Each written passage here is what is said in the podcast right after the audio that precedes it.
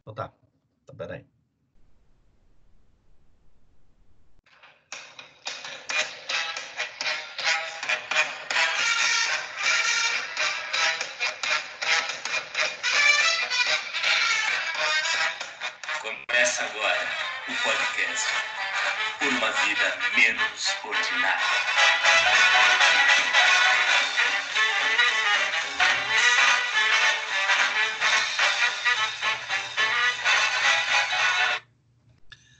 Ir e vir. A Constituição nos garante expressar e brandir, usar nossa voz, nossa bandeira, nosso agir. Mais Aldir e menos Jair. Estamos morrendo e muito mais mortes estão por vir. Os domingos se tornaram espaço para miliciano latir. Alguns, por não aguentar mais, resolveram partir. O Flávio escolheu a sua hora de ir. Nos deixou uma carta, seus óculos, e antes do fim se pôs a pedir: Cuidem das crianças de hoje. Assim, o xerife da dupla deixou a bicicleta voadora sem construir. É hora de mais Aldir e menos Jair. Estamos morrendo e muito mais mortes estão por vir. Não é só a Covid-19, é também sarampo, dengue, bala de bandido, de polícia, morre-se pelo esgoto e por não ter com que se nutrir. As mortes também são por descaso e falta de empatia. Já não dá mais para disfarçar. E como sorrir? Hoje, infelizmente, temos mais Jair e menos Aldir. Estamos morrendo e muito mais mortes estão por vir. Esse é o nosso episódio número 16. Sou Vanderlei Vieira e com o coração aflito chamo meus amigos de bancada, Cristiano Perobon e Juliano Chagas. Olá, Cris. Boa noite, pessoal. Fala Vande, fala Ju. Bem-vindo, Bessa. Prazer, obrigado pela, pela presença. E mais uma semana, né? Acompanhando os desdobramentos do coronavírus, crise política e tudo junto e misturado aí nesse Brasilzão. Fala, Ju. Tudo bem contigo? Tudo bem, Vande? Olá, Cris. Olá para os nossos ouvintes. Seja bem-vindo, Bessa. É, preocupado, né? Parece que toda semana a gente fica repetindo a mesma coisa, mas não dá para fugir desse roteiro, né? Cada vez, cada semana que passa, a gente vê o isolamento aqui, principalmente no estado de São Paulo, diminuindo. Né? Parece que em vez das pessoas tomarem consciência, é, ao contrário, né? Parece que o isolamento está cada vez funcionando menos, os casos aumentando e a gente fica meio que né, nessa impotência, né? É, e torcendo, né, cara? Torcendo para que, de uma certa forma, a população entenda a necessidade mesmo desse isolamento que a gente está fazendo de tudo para cumprir. Né? Mas é, e, é, e, é, muito interessante também a gente é, ouvir né, outra situação dos outros estados, até para a gente poder fazer essa comparação. Então a pauta é muito bem-vinda. É, na semana passada nós recebemos o Moura, né? O Francisco Moura de, de Fortaleza, líder taxista, e hoje conosco está o vereador da cidade de Manaus, o Elisandros Bessa, que nos traz um relato da situação dos manauaras e dos amazonenses acometidos ferozmente pela Covid-19. Vereador Bessa, obrigado por nos atender e, por favor, fique à vontade para suas considerações iniciais. Gente, eu agradeço, agradeço o convite. Vanderlei, Cristiano, Juliano, muito obrigado pela participação. Eu não tenho notícias muito boas vindo, vindo aqui do norte, né? Infelizmente, é, é muito triste o quadro que se encontra na nossa cidade com relação ao, ao ataque, vamos colocar assim, um ataque feroz do vírus Covid-19. Estamos perdendo os nossos entes queridos, perdendo as pessoas que amamos. E eu reputo por, principalmente por má, uma má gestão do, do governo do Estado, acompanhado com as vamos colocar assim, com, a, com, a, com, as atrapalhadas do governo federal, né? Uhum. É uma série de uma série de erros que levou o nosso a nossa cidade, o nosso estado a ser manchete mundial, infelizmente.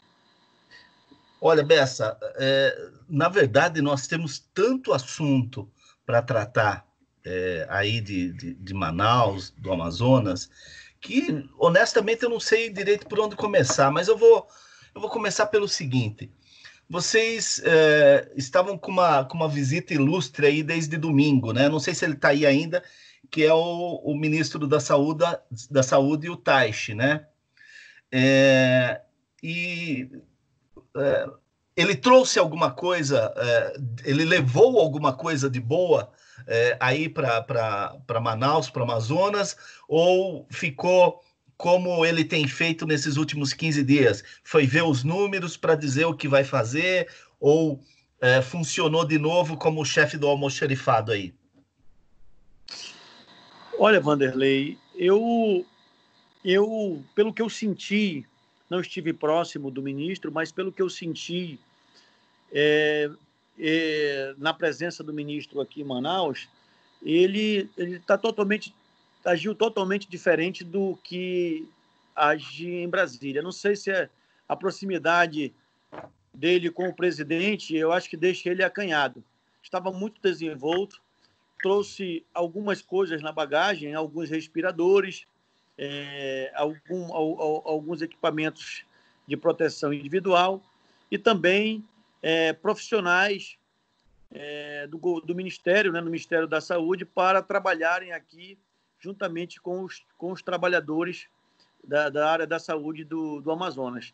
Mas, de resto, olhou o, o hospital de campanha e teve também no hospital é, é, referência preparado pelo governo do estado, mas de resto levou só algumas informações. Esperamos que tenha é, anotado tu, todas as nossas necessidades e que possa, lá de Brasília, efetivamente é, é, realizar ou mandar ações concretas. É isso que nós estamos esperando é, é para Manaus, porque ainda tem uma semana, segundo informações do próprio Ministério e, e de alguns médicos aqui é, é, conceituados, nós ainda temos mais uma semana, dez dias de uma crescente, um, um crescente pico do, do da, da infecção de pessoas com o vírus.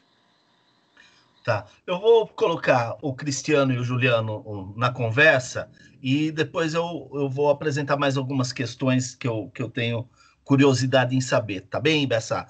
Cris, diga aí. Bom, Bessa, mais uma vez boa noite. Primeiro, expressar a nossa solidariedade, né? Eu passei os últimos dias aí por conta até da pauta, é, vendo muita coisa aí que nos foi enviada sobre Manaus mas também não, não confesso para você que não foi difícil de encontrar conteúdo, porque olha, num dia só, dois podcasts aí do Globo, da Folha falando de Manaus, entrevista com Arthur Virgílio, quer dizer, uma situação que preocupa, preocupa bastante todo o Brasil, né? Então, é, desejar aí força aí, né, para vocês que estão na, na linha de frente, né, que estão vinculados ao poder público aí para poder amenizar o sofrimento da população. É, como é que tá? Eu, eu, uma coisa que me impressionou bastante, Bessa, essa questão, questão, a questão funerária lá, né? É, e imagens da semana passada extremamente fortes, né? É, valas coletivas, né? Quais, quais, são as soluções aí que têm sido adotadas aí nos últimos dias para dar uma amenizada nessa questão, Bessa? Olha, é, boa pergunta. A prefeitura ela fez é, essa semana, no início da, da semana, para ser preciso, é, na sexta-feira ela fez um convênio com um crematório é, na cidade, uma cidade do lado aqui, cidade de Iranduba, uma cidade muito bonita. É, ela fez um, um, convênio para que aquelas cenas é, é, parassem de acontecer, né? Porque o volume de pessoas que morrem é muito grande. Para vocês terem uma ideia, reduziu um pouco o número de mortes é, em Manaus, de 140 enterros que nós estávamos tendo, nós tivemos ah, ontem 120. 120 enterros, e desses 120, 25 pessoas, ou foi 26 precisamente, morreram em casa. né? Caramba. Ficaram é, é, é, é, em casa esperando o socorro e o socorro efetivamente não chegou. Então, essas medidas foram, é, no meu ver, foram bastante, são bastante importantes. Você fechar esse, esse atendimento com, com, com as famílias é muito importante. Outra, outra atitude que a prefeitura é, fez nesse sentido, ela montou é, é, um acampamento no, dentro dos cemitérios de psicólogos. Psicólogos, é, a parte, toda essa parte de estrutura da saúde mental para atender as famílias. Né? Isso foi muito importante, porque o volume é, é, de enterros é muito grande. O cemitério está praticamente aberto 24 horas. Eles estão enterrando de 7 da manhã e, às vezes, é, é, quando não está chovendo, essa época de chuva aqui na cidade de Manaus, eles se estendem até 9 horas da noite. Né? Estão fazendo Nossa. enterros à noite. Então, é, é, é, são cenas que você nunca imaginou assistir. E o que me deixa mais triste é como falou anteriormente, acho que foi o Vanderlei, as pessoas nas outras cidades elas não estão ligando muito para o isolamento social, até por incentivo do presidente da República, que ele todo final de semana ou quase todo dia ele incentiva as pessoas a irem para a rua. Isso é ruim, porque muitas pessoas não sabem, eles não têm informação, né?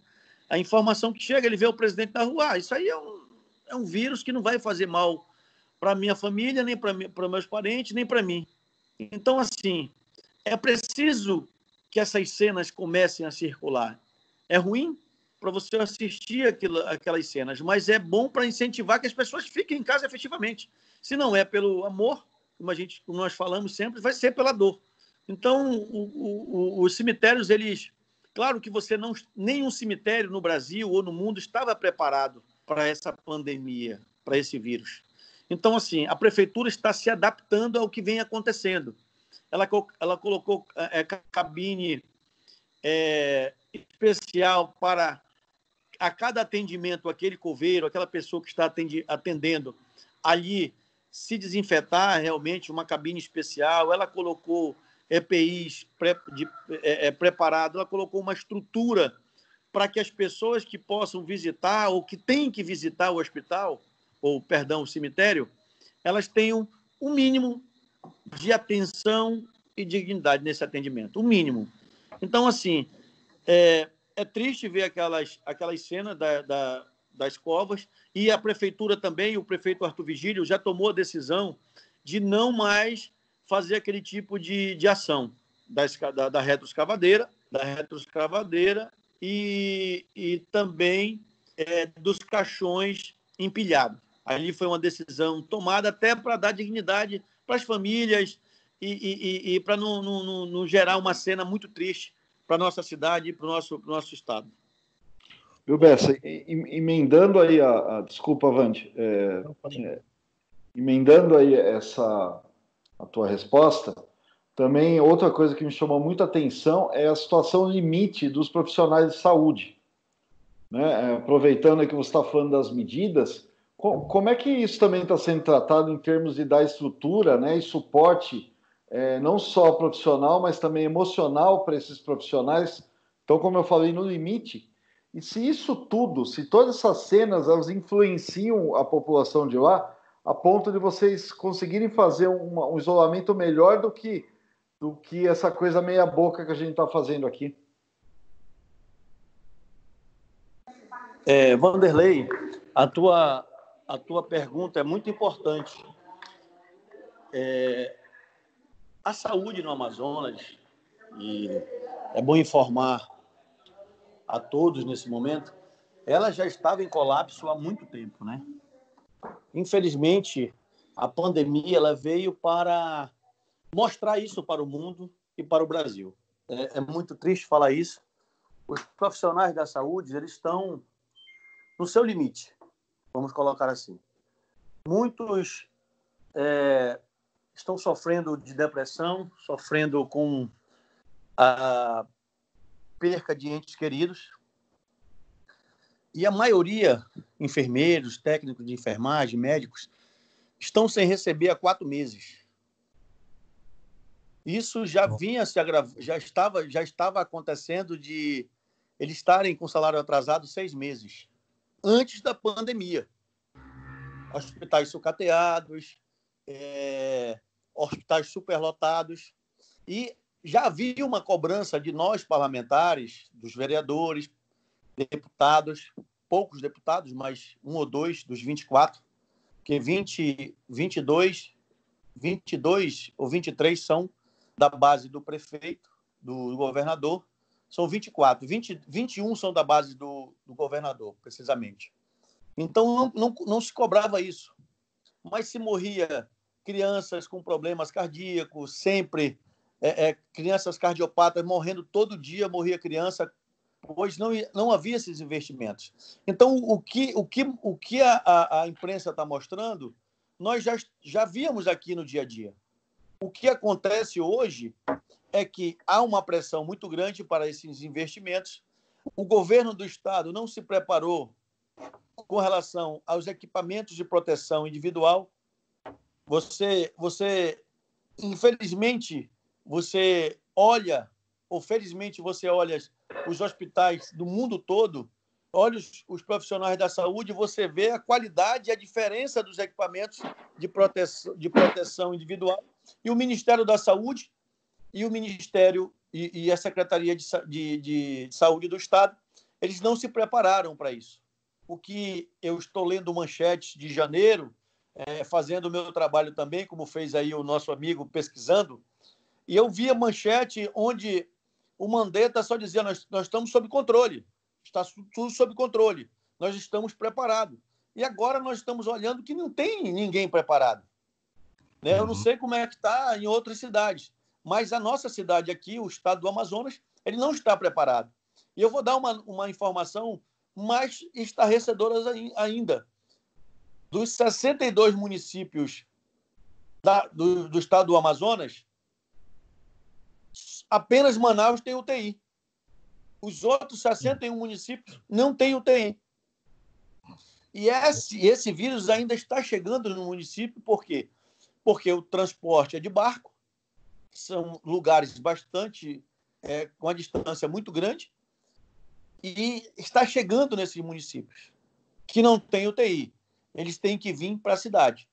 E a capital dos 4 milhões tem 2 milhões e 200 na capital, o restante é interior. Uma hora dessa, essas pessoas vão chegar na capital e já vão encontrar o sistema colapsado. Meu Deus. Ô, ô, ô Ju, é... Sim. entra na conversa, por favor. Dessa, aproveitando aí a sua deixa sobre a questão do isolamento social, né?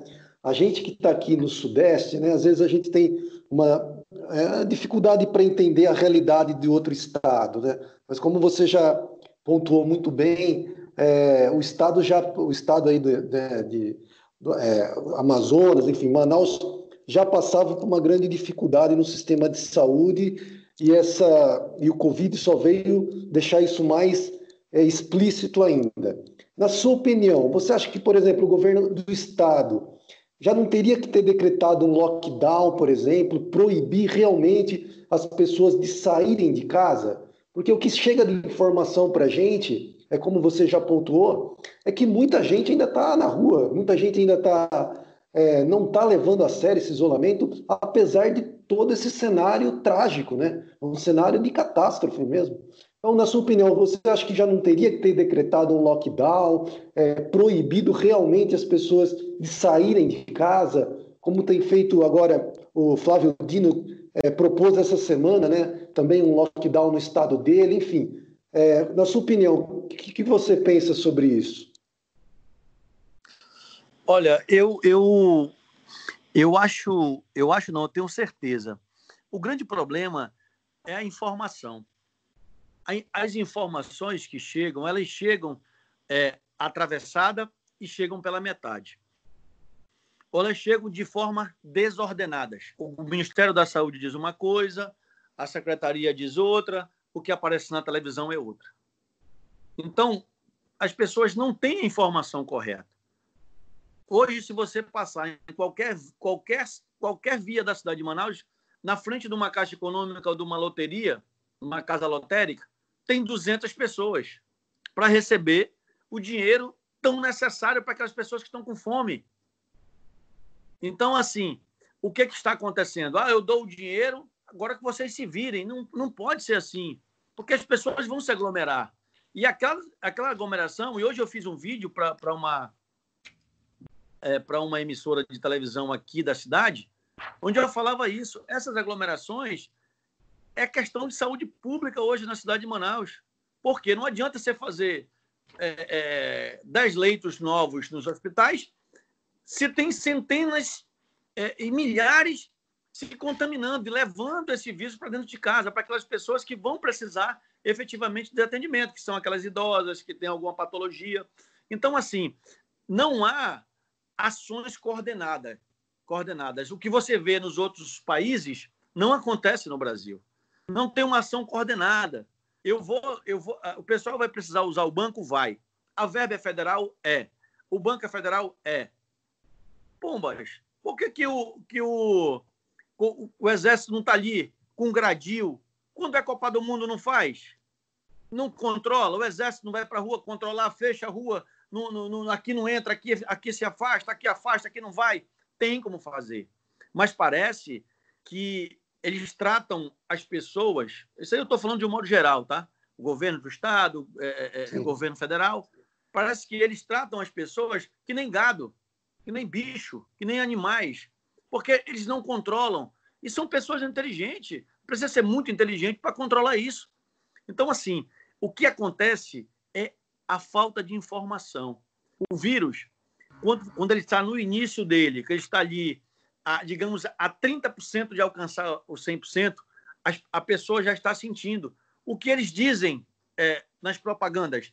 Ah, se você sentir um sintoma de gripe, fique em casa. Aí o cara fica tendo febre. Um dia, dois dias, três dias, no quarto dia ele morre. Porque ele uhum. acha que está com gripe. Então, o que acontece?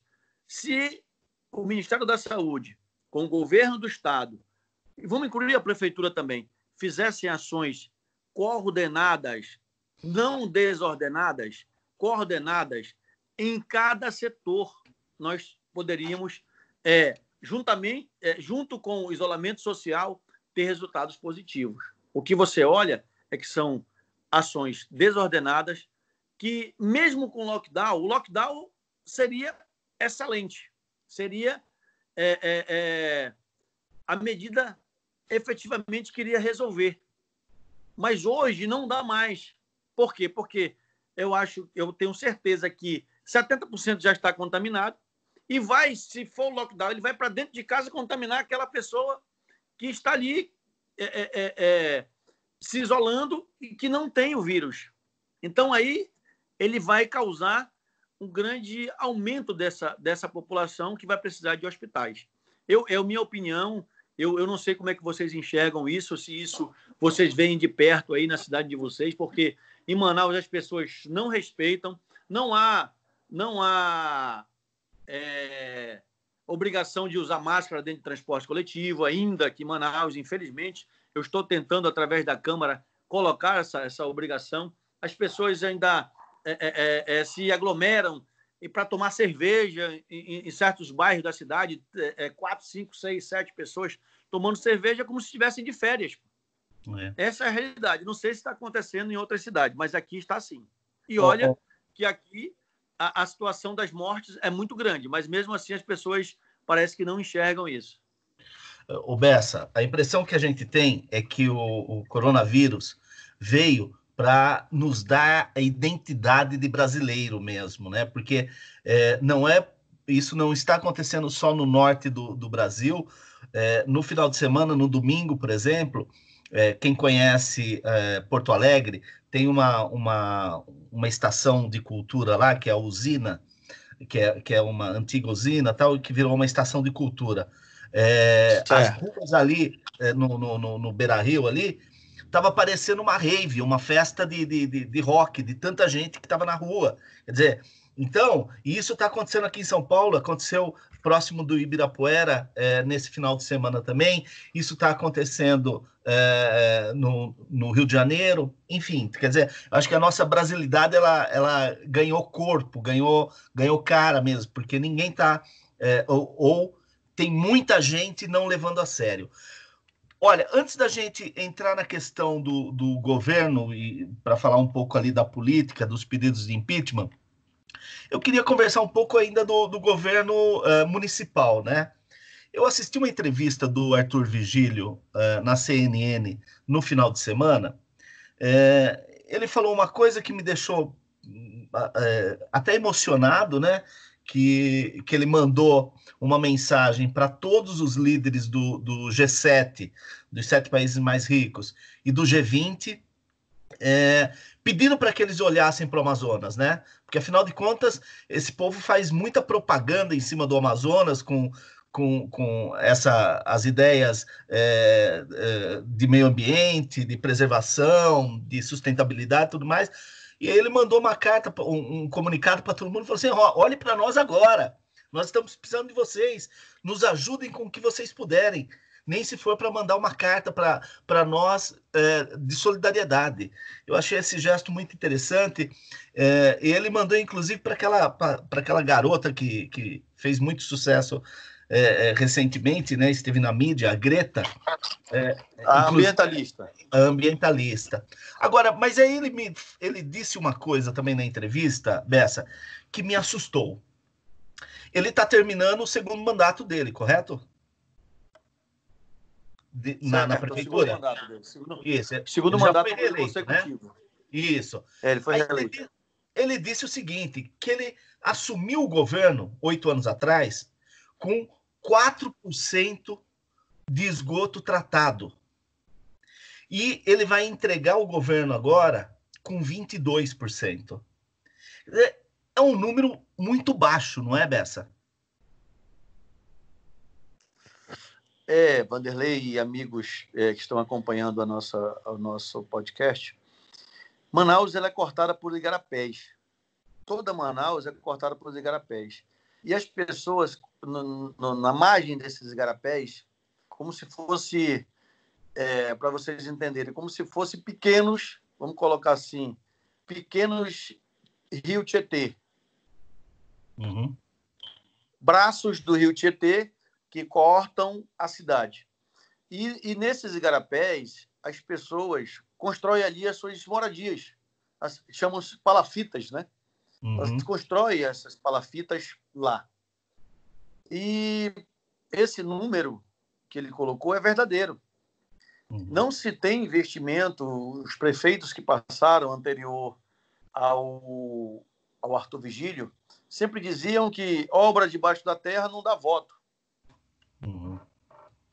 Né? E, e, o esgoto que nós tínhamos aqui na cidade, a, a, o, o, esgoto, o, o, sistema de esgoto, era no centro da cidade, feito pelo, pelos ingleses ainda, lá atrás, na época da borracha, isso 1800 e alguma coisa, que os uhum. ingleses fizeram a, a, a, a, nossa parte de esgoto do centro. E o Arthur Vigílio, quando foi é, prefeito de 88 a 92, se não estou enganado, ele também trabalhou uma parte de esgoto da cidade. E agora, é, com toda a dificuldade de, de uma cidade, uma cidade do tamanho de Manaus, é, ele conseguiu ainda fazer alguma coisa com relação ao esgoto, mas é de extrema importância essa essa parte do esgotamento sanitário de Manaus, porque praticamente as pessoas moram e vivem é, no esgoto a céu aberto. Elas vivem em cima do esgoto. Essa é a nossa realidade. Puxa vida, hein? Ju? Juliano? É, Bessa, oi. Bessa, aproveitando o que o Vanderlei falou do Arthur Vigílio, pelo menos o que eu li, né, preparando a pauta para a gente fazer esse bate-papo, me parece que ele não tem uma boa relação com o governo do Estado, né, com o Wilson Lima. Até por questões que já aconteceram de cunho pessoal, né, envolvendo um assassinato de, de dois enteados dele, enfim, uma história muito muito estranha, né, que, que a gente que eu acabei pesquisando. mas me parece que ele não tem é, uma boa relação com o governo do Estado. Na sua opinião, isso também prejudicou bastante é, para que Manaus chegasse na situação que chegou? É, sim, sim. A, a, mas a, a, a, relação ela não vem do governo do, do estado para com as outras entidades. É, o governador Wilson Lima, ele é um jovem, ele veio do estado do Pará, veio para o Amazonas trabalhar como repórter e virou apresentador de televisão. É, de repórter virou apresentador de um programa de televisão. E esse programa de televisão, é, com essa onda da mudança do novo, do novo, do novo pelo Brasil, novo, novo, novo, as pessoas acreditaram que ele podia ser o novo com experiência administrativa, vamos colocar assim. Infelizmente, é, ele, pode, ele é um cara bacana, é um cara que se comunica bem, fala bem por ser jornalista, apresentador, mas como administrador ele deixa muito a desejar. Ao contrário do prefeito Arthur Vigílio, um cara talhado, um diplomata, um cara respeitado no Brasil todo, um, um, um, um político, como nós, nós sempre falamos aqui, passado na casca do alho e tem muita experiência. Hum, isso é boa. E o governo do estado, e o governo do estado, o ano passado, vou dar um número para vocês. O, a arrecadação do governo do estado, ele terminou dezembro com 18 bilhões de reais durante, durante o ano para gastar. Gastou em 2019 18 bilhões. Enquanto a prefeitura tem 4 bilhões de orçamento com mais da então, metade da volume, população do estado, né, Bessa? Com mais, perfeitamente. Com todos os problemas na capital. Com 2 milhões e 200 mil habitantes na capital, cuidando da capital. E mesmo assim, a Prefeitura de Manaus ganhou vários prêmios durante, é, é, é, durante a gestão do, do Arthur Vilho por tratar bem o dinheiro público, por uhum. gerir bem o dinheiro público não, não atrasou nenhum dia, muito pelo contrário, pagando adiantados os funcionários públicos, coisa que não aconteceu no Estado, tendo todo esse volume de dinheiro. Então, a pressão foi toda em cima do governador. E o governador é, não teve a humildade de, num momento crucial, que foi o início da pandemia, de se aliar ao ao prefeito no sentido de tomar ações coordenadas. Esse, é, essa é, eu acho que o Arthur Vigílio quis dizer isso. Uhum. E tanto comprova isso que a prefeitura colocou o hospital de campanha e o governo do estado até, até semana passada não tinha colocado, com todo o volume de recursos que o governo do estado tem e o, e o Ministério da Saúde manda diretamente para o governo. Não, nesse caso não manda para a prefeitura, porque a prefeitura trabalha com outro atendimento. É o atendimento básico, não é de alta, de alta complexidade. Uhum. Então, além dele receber esses recursos, esse aporte financeiro do Ministério da Saúde, o governo federal, do dinheiro que o governo do estado tinha e tem, ele não conseguiu instalar um hospital de campanha. Em cinco dias, o Arthur Vigílio transformou uma escola na zona, na zona norte da cidade de Manaus, é, em cinco dias transformou num hospital de campanha, em parceria com um hospital privado, que eu acho que vocês já ouviram falar na cápsula, é, é cápsula de, da Vanessa, cápsula Vanessa, que é um novo método é, é, no, no tratamento do Covid. E ele parceria e o hospital ofereceu, o hospital ofereceu isso gratuitamente para montar esse hospital para o governo do estado e o governador não aceitou. E a prefeitura aceitou e em cinco dias o hospital de campanha estava funcionando e nesse mês agora já já já deu alta a 200 pacientes em, em, em, um mês, pois o método dele é muito, o método que, ele, que, ele, que eles usam é muito eficaz. Enquanto você bota um paciente na UTI que ele passa 15 dias, o método da cápsula de Vanessa, claro, são, são pacientes que são atendidos precocemente. A prefeitura faz esse trabalho de, de atender e já detectar ali que ele, que ele precisa desse atendimento, eles são, são atendidos e em cinco dias o cidadão sai e pega alta, ao invés de passar esses 15 dias na UTI e tendo que passar pelas, pelo que vocês puderam acompanhar lá na reportagem do Cabrini, lá no SBT, não sei se vocês acompanharam, que efetivamente mostrou dentro dos hospitais o, a, nossa, a nossa situação. Então, essa relação não é que ela ficou arranhada. O Arthur Vigília é um diplomata, ele, ele, ele precisa dessa conversa, ele precisa dessa ajuda, tanto que ele foi pedir ajuda dos líderes mundial. Como é que ele não foi pedir ajuda do Wilson? Ele pediu ajuda, só que o próprio governador se fechou nessa ajuda. Puxa vida, não. Cris? Bessa, é, por tudo isso que você está falando do, do Arthur Virgílio e até da, da, da percepção né, do, do que está chegando aqui, é, parece que ele está tá fazendo o que pode e vem até fazendo um bom trabalho em relação a outros governos. Né? Essa é a impressão nossa. A, qual, qual é a impressão da população? Como está hoje a, a, a, questão da imagem e popularidade do governo? Olha, o governador, é, tanto que já teve, eu, eu não estou enganado, 10 pedidos de impeachment do governador. Na semana passada, o presidente da Assembleia ele acatou um dos pedidos sobre o impeachment do governador. Há um movimento dos deputados governistas de esvaziar as sessões Geralmente são três sessões por semana, eles querem colocar uma por semana. Isso não é justificável, porque é por videoconferência, o cara está em casa, está no celular, está no computador, ele pode trabalhar sem problema nenhum, como nós estamos conversando aqui. E há esse movimento por parte do governo para esvaziar, porque as, os, o, o índice ou as informações que chegam para a população sobre as condutas do governador são, no mínimo, suspeitas. Eu não sei se chegou para vocês, mas o governador, há um mês atrás, ele comprou, sem licitação, é, 20, ou foi, foi 20 respiradores com valor quatro vezes maior, cinco vezes maior chegou até ter respirador com sete vezes maior do que o do, é, é, do mercado. Ele justificou que era lei da oferta e da procura. Nesse momento, é, alguns respiradores estavam muito caros. Isso aí pode até justificar. Mas o que causou estranheza é que ele comprou esses respiradores de uma loja de vinho, um importador que vendia vinhos. Nunca, é, é, é Parece-me que não tinha é, histórico de importação de material médico.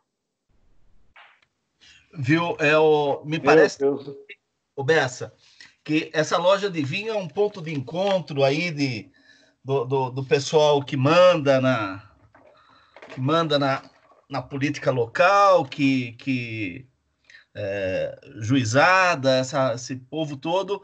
Parece que essa loja de vinho é meio que um ponto de encontro, é isso? É, essa loja de vinho, ela funciona como, como vendia vinhos no varejo e tinha um espaço lá onde, onde as pessoas pod, poderiam, poderiam, que está fechada a loja de vinho, poderiam é, tomar o vinho lá, se encontrar, tinham salas específicas lá de encontro.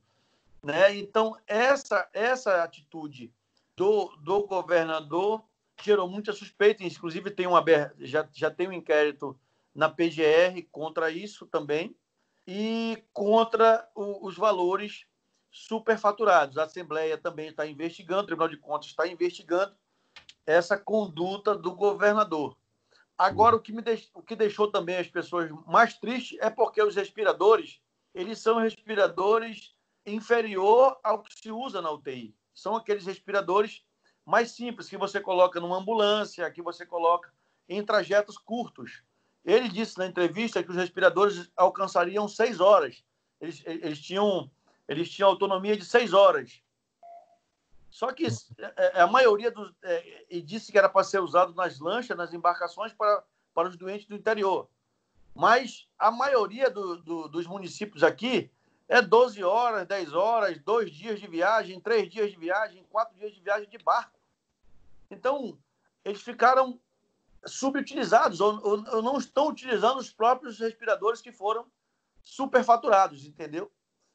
Então, assim, a, a rejeição dele aqui é 70%, a rejeição é muito grande é, do governador do estado, já era, já era, ela já era grande, mas com, a, com a, a, a o início da pandemia e de algumas ações desastrosas deles é, é, diante da, da ação efetiva que teve que, que fechar em lojas, teve que fechar o comércio, teve que fechar algumas áreas né, da cidade, ele ficou é, é, muito mal visto pela, pela população. A gente chega informações, às vezes a gente é, olha o governo é, é, de outros estados e diz, poxa, aquele governo que está ali está fazendo algo melhor do que o nosso. Então, assim, tem muitas ações que a população não gostou, não aceitou, está fazendo meio que, que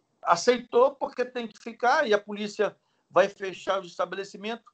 Não teve ajuda financeira para nenhuma categoria, nem de cestas básicas.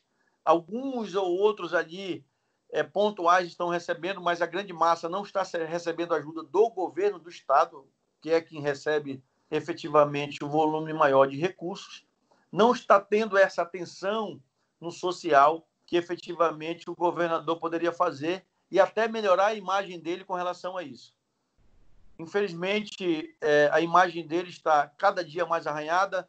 Na segunda-feira, Bessa, não, domingo, teve uma rebelião, num, uma rebelião num grande presídio na cidade, onde algumas facções, o Comando Vermelho e a facção, é, a FDN, que é daqui do norte, brigam muito. Teve alguns detentos que foram esfaqueados, alguns é, é, agentes penitenciários que, que, que foram esfaqueados. E o Estado está praticamente perdendo o controle, né? Em algumas áreas. Uhum. Ju?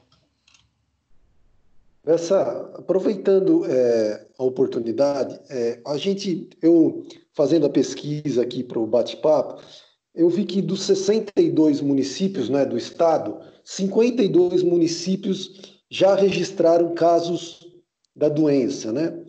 É, a minha pergunta é o seguinte: apesar de todo esse cenário de caos que a gente já né, já está vendo, que está acontecendo, tudo, você acha que é, a partir do momento que a população do interior é, for para a capital, for aí para Manaus, você acha que esse quadro ainda pode piorar mais? Sendo que, é, como você já destacou, salientou, basicamente só a capital né, tem leitos de UTI para suportar essa, essa pandemia. Você acha que ainda pode piorar mais? Ô, Bessa, antes da sua resposta, eu queria complementar essa pergunta.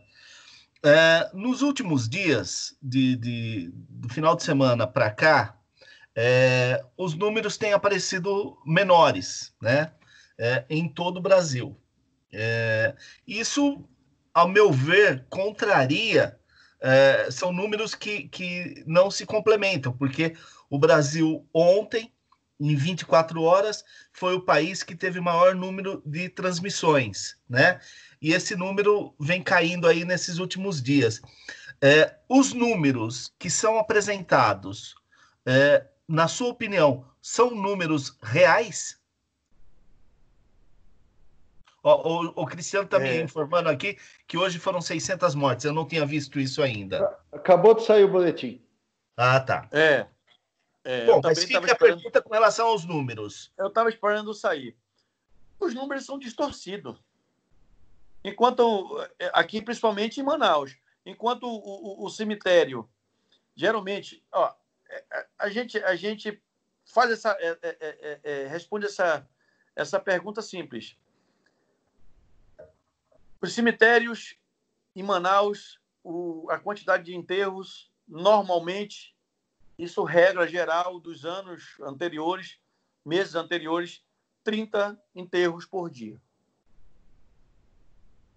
Média, média de enterros em abril. 113. Nos últimos dias, 120, 125. Uhum. E, a- e a, a Secretaria de Saúde informa que o número de mortes foram 10. Foram 15 por dia.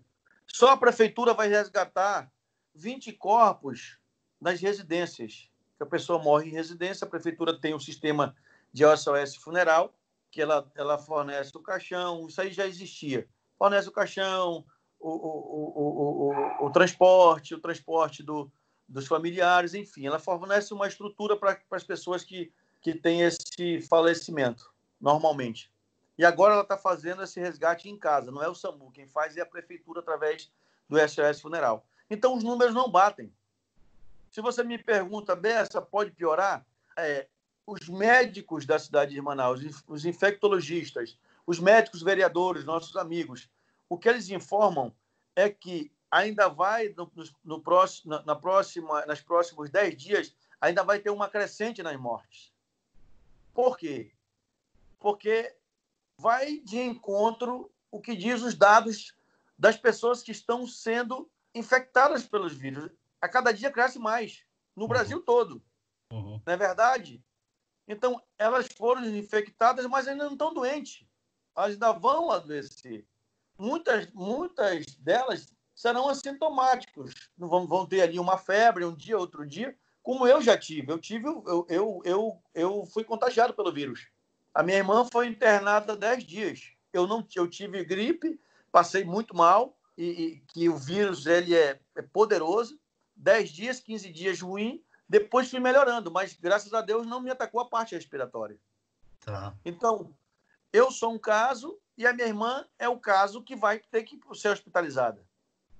Então, assim, o cenário que nós olhamos é que há uma crescente. Só que eu não sei se vocês têm impressão disso, ou a impressão é minha ou das pessoas que eu já conversei aqui, fiz uma pesquisa. Quando você está um, um parente com vírus, ou você está com vírus, você tem a impressão que tem muito mais pessoas com vírus, e pessoas morrendo. Quando você está normal, sadio, você tem a impressão que não está acontecendo nada, que, que não está acontecendo próximo a você. Uhum. É, é, é, um sentimento que, que eu, eu fui pesquisar com alguns amigos e grupos, é um sentimento que todos têm. Só que lá fora está é, tá um caos. Teve três noites passadas, ou, ou, ou, ou, já uma semana, que o SAMU resgata as pessoas com problema o, e leva para o hospital e não tem onde colocar no hospital. Essas pessoas ficam dentro da ambulância do SAMU que não pode buscar outro paciente que está passando mal.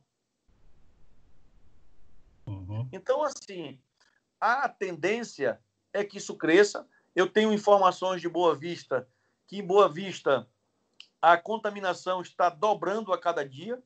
Se hoje foi 100, amanhã já está em 200, 300, 400. Tem locais ainda que, que, que está chegando. Boa Vista é no norte do norte, lá em cima, já perto, próximo da Venezuela. Está chegando lá. Uhum. Então, a, a tendência é que isso efetivamente aumente. Claro que deu uma, uma, uma, uma estagnada. Horas. Nós tivemos pico de enterro de 140, 135 aqui em Manaus. Opa, baixou para 120, temos que comemorar. Nós não temos que comemorar nada, gente. Foram 120 uhum. pessoas que foram enterradas. Então, assim, as pessoas, não, nós temos que comemorar. Tudo bem, morreram 15 a menos, mas nós não temos que comemorar nada. Nós temos que efetivamente continuar com, com o isolamento social, aumentar essa cobrança, aumentar que as pessoas efetivamente se cuidem, porque se você sair em Manaus, é, aqui é complicado.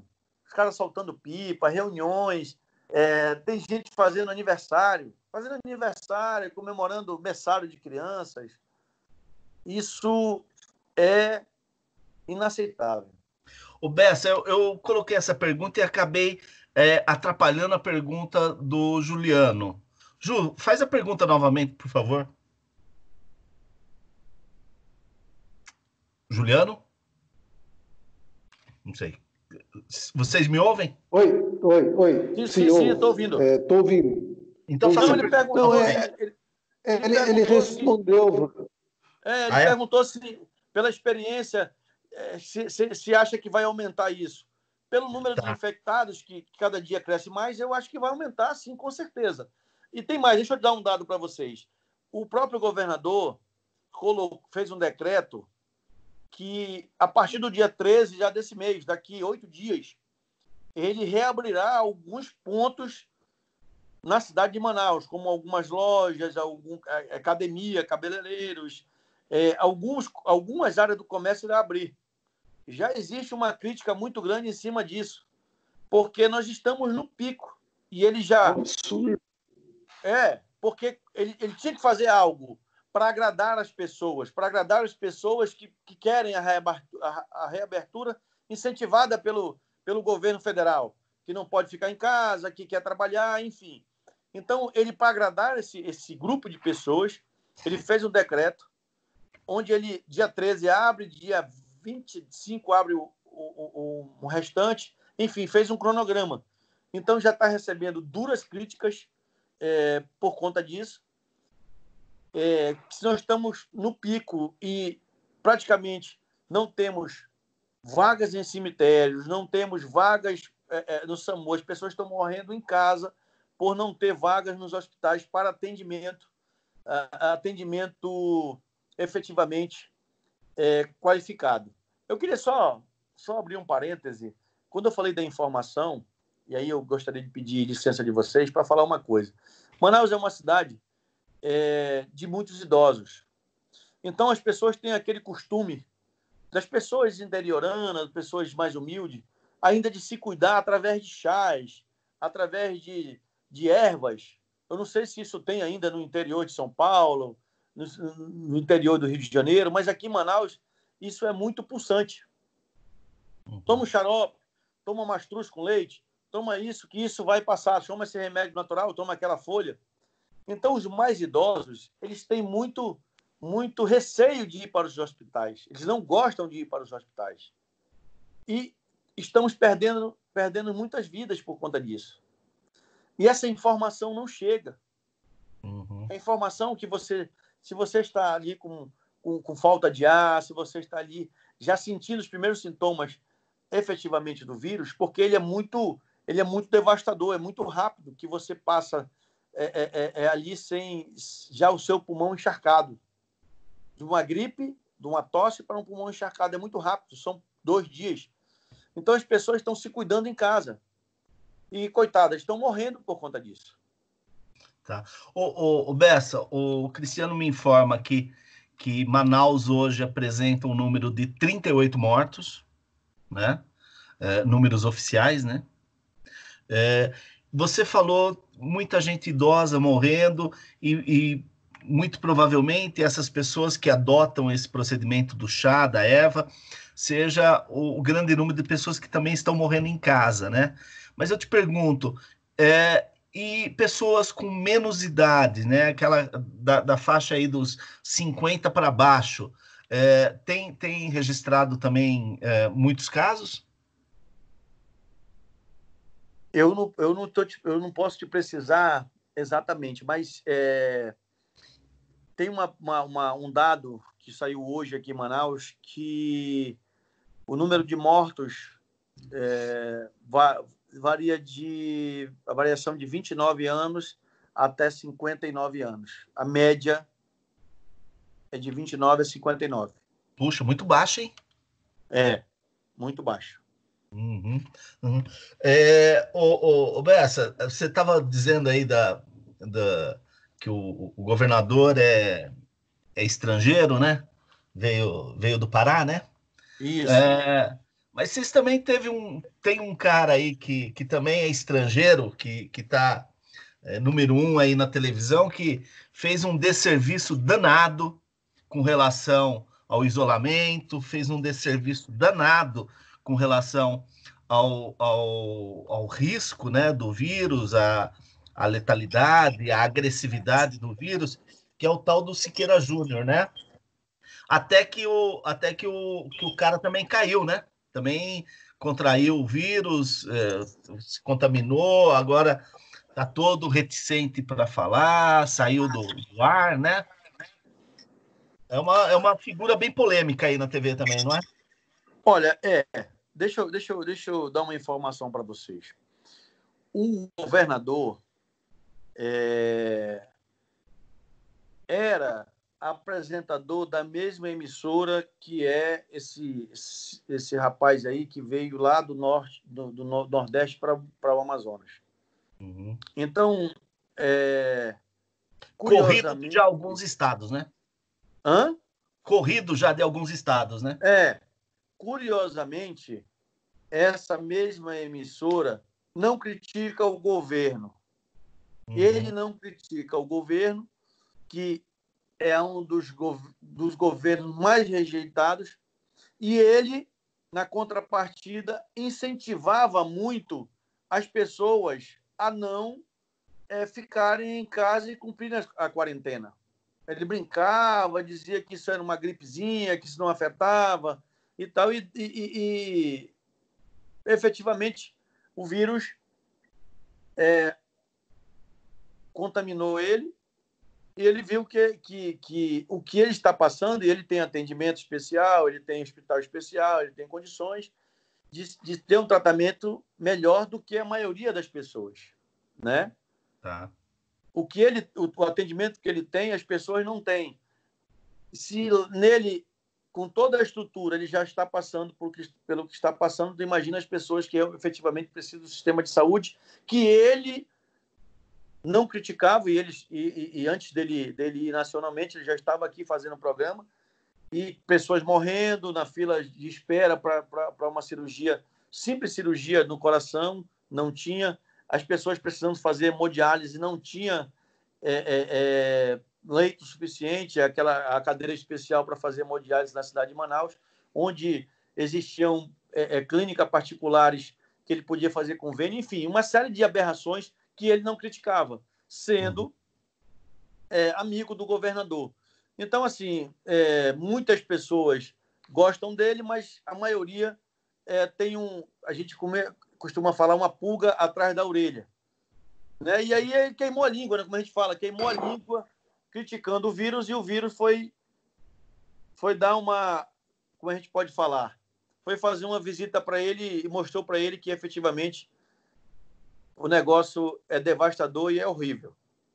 É, ô Bessa, nós sabemos que você tem outro compromisso, é, mas o, o, Cristiano ainda quer uma, uma fazer uma, uma tranquilo, fala. amigo, tranquilo. O, tranquilo, o Juliano também.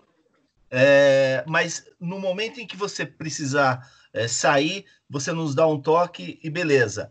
É, o nosso programa é de casa, então o, o, nosso ritmo ele, ele não tem muita, muita regra, não, é bem um bate-papo mesmo. Tanto que o slogan do nosso podcast é um bom bate-papo de boteco, entendeu? Beleza, deixa eu te falar, eu só tô. Vou ficar aqui a, a, a, até a hora que vocês é, efetivamente a gente conversar, e eu estou pegando os dados de quantos enterros nós tivemos na cidade hoje, para ver se a gente bate com o número de mortos que você acabou de me dizer para a gente fazer esse encontro de, de números, encontro de contas. De verdades. o, o Cris ou é o Juliano, né? O Juliano. Posso, posso fazer. É, Bessa, é o seguinte, é, em relação à população indígena, né, a informação que a gente que chega aqui, principalmente no Sudeste, enfim, que já é uma população extremamente carente no sentido de não ter uma assistência o governo federal também, né, o Bolsonaro, não faz questão nenhuma de ter um cuidado especial com a população indígena, de ter ali é, uma preservação através da FUNAI. Muito pelo contrário, né? Parece que para o governo federal índio é problema, né? Então, como que vocês aí é, do Estado vê essa questão da população indígena? Você acha que eles estão realmente ameaçados é, pela, pela Covid, eles, estão, eles são uma população realmente mais frágil. Como que você vê essa situação? É, amigo, é grave a situação dos índios. Esse descaso efetivamente acontece por parte do governo federal, né? esse descaso acontece. Se você imagina que a maioria das cidades do Amazonas não tem estrutura médica, você imagina os índios que vivem em locais mais distantes ainda, mais distantes ainda. Mas eles têm que visitar as cidades até para comprar mantimento, alimentos, enfim, algumas situações. É, na visita que o ministro fez à cidade, foi prometido um hospital de campanha é, para, para esses índios serem atendidos. Eu, eu vejo que é muito lento. É muito lento essa, essa, essa ação, tanto por parte do governo do Estado e governo federal. Manaus, e, e para chegar na maioria da, da, das localidades indígenas, é de barco. Nós temos vários, vários barcos é, é, é, que chamam barcos é, é, UBS ou barcos que têm esse atendimento é, através da medicina do SESI. Não estão sendo. Eu, eu não tenho a certeza, mas não tive informação que esses barcos estão, estão sendo usados. É por isso que eu falo que as, as ações elas são desordenadas. Nesse momento, todo mundo, todos, todos, o mundo fala que nós estamos numa guerra contra o vírus. Mas o vírus está nos vencendo pela incompetência dessas pessoas. As pessoas não pensam. Ah, eu tenho, eu tenho o pessoal do SESI, eu tenho os barcos do SESI, eu tenho, eu tenho, é, é, é eu tenho algumas carretas que podem ir nas cidades pequenas levar esse atendimento. Eu tenho que me antecipar às pessoas. O Brasil não tem teste, gente. O Brasil não consegue ter efetivamente a certeza de quantas, quantos brasileiros estão infectados. Uhum. Isso é terrível. Porque tu, tu, como é que tu vai tomar uma ação se eu não sei quanto eu tenho, quantos eu tenho infectados? Porque se eu soubesse quantos eu tenho infectados, eu vou saber que daqui tantos dias eu vou ter pessoas precisando de UTI, pessoas precisando de enfermaria, pessoas precisando de atendimento. Falta azitromicina, falta é, Tamiflu, que é o que estão usando. Falta o básico. Então, assim, tudo que eles dizem, eu, eu, eu, eu, eu não sei vocês, mas não sei as pessoas que estão nos ouvindo, mas eu, eu não acredito.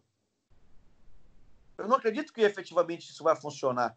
Claro que a gente percebe que tem iniciativas, que eles tentam fazer alguma coisa, mas as ações estão desordenadas. A Marinha do Brasil tem muitos barcos. Cadê esses médicos na, na, nas áreas ribeirinhas? Cadê esses médicos nas comunidades indígenas? Cadê essas pessoas? Ah, eu vou montar. Olha aí, eu vou montar um hospital de campanha para os índios. Quanto tempo isso vai levar? Quantos índios não vão morrer? Não, meu amigo, eu tenho um barco aqui da Marinha, eu tenho um médico da Marinha, eu tenho azitromicina, eu tenho os medicamentos. Esse barco vai até os índios. Não é muito mais rápido? Isso dois, três dias, você monta a equipe e manda para lá.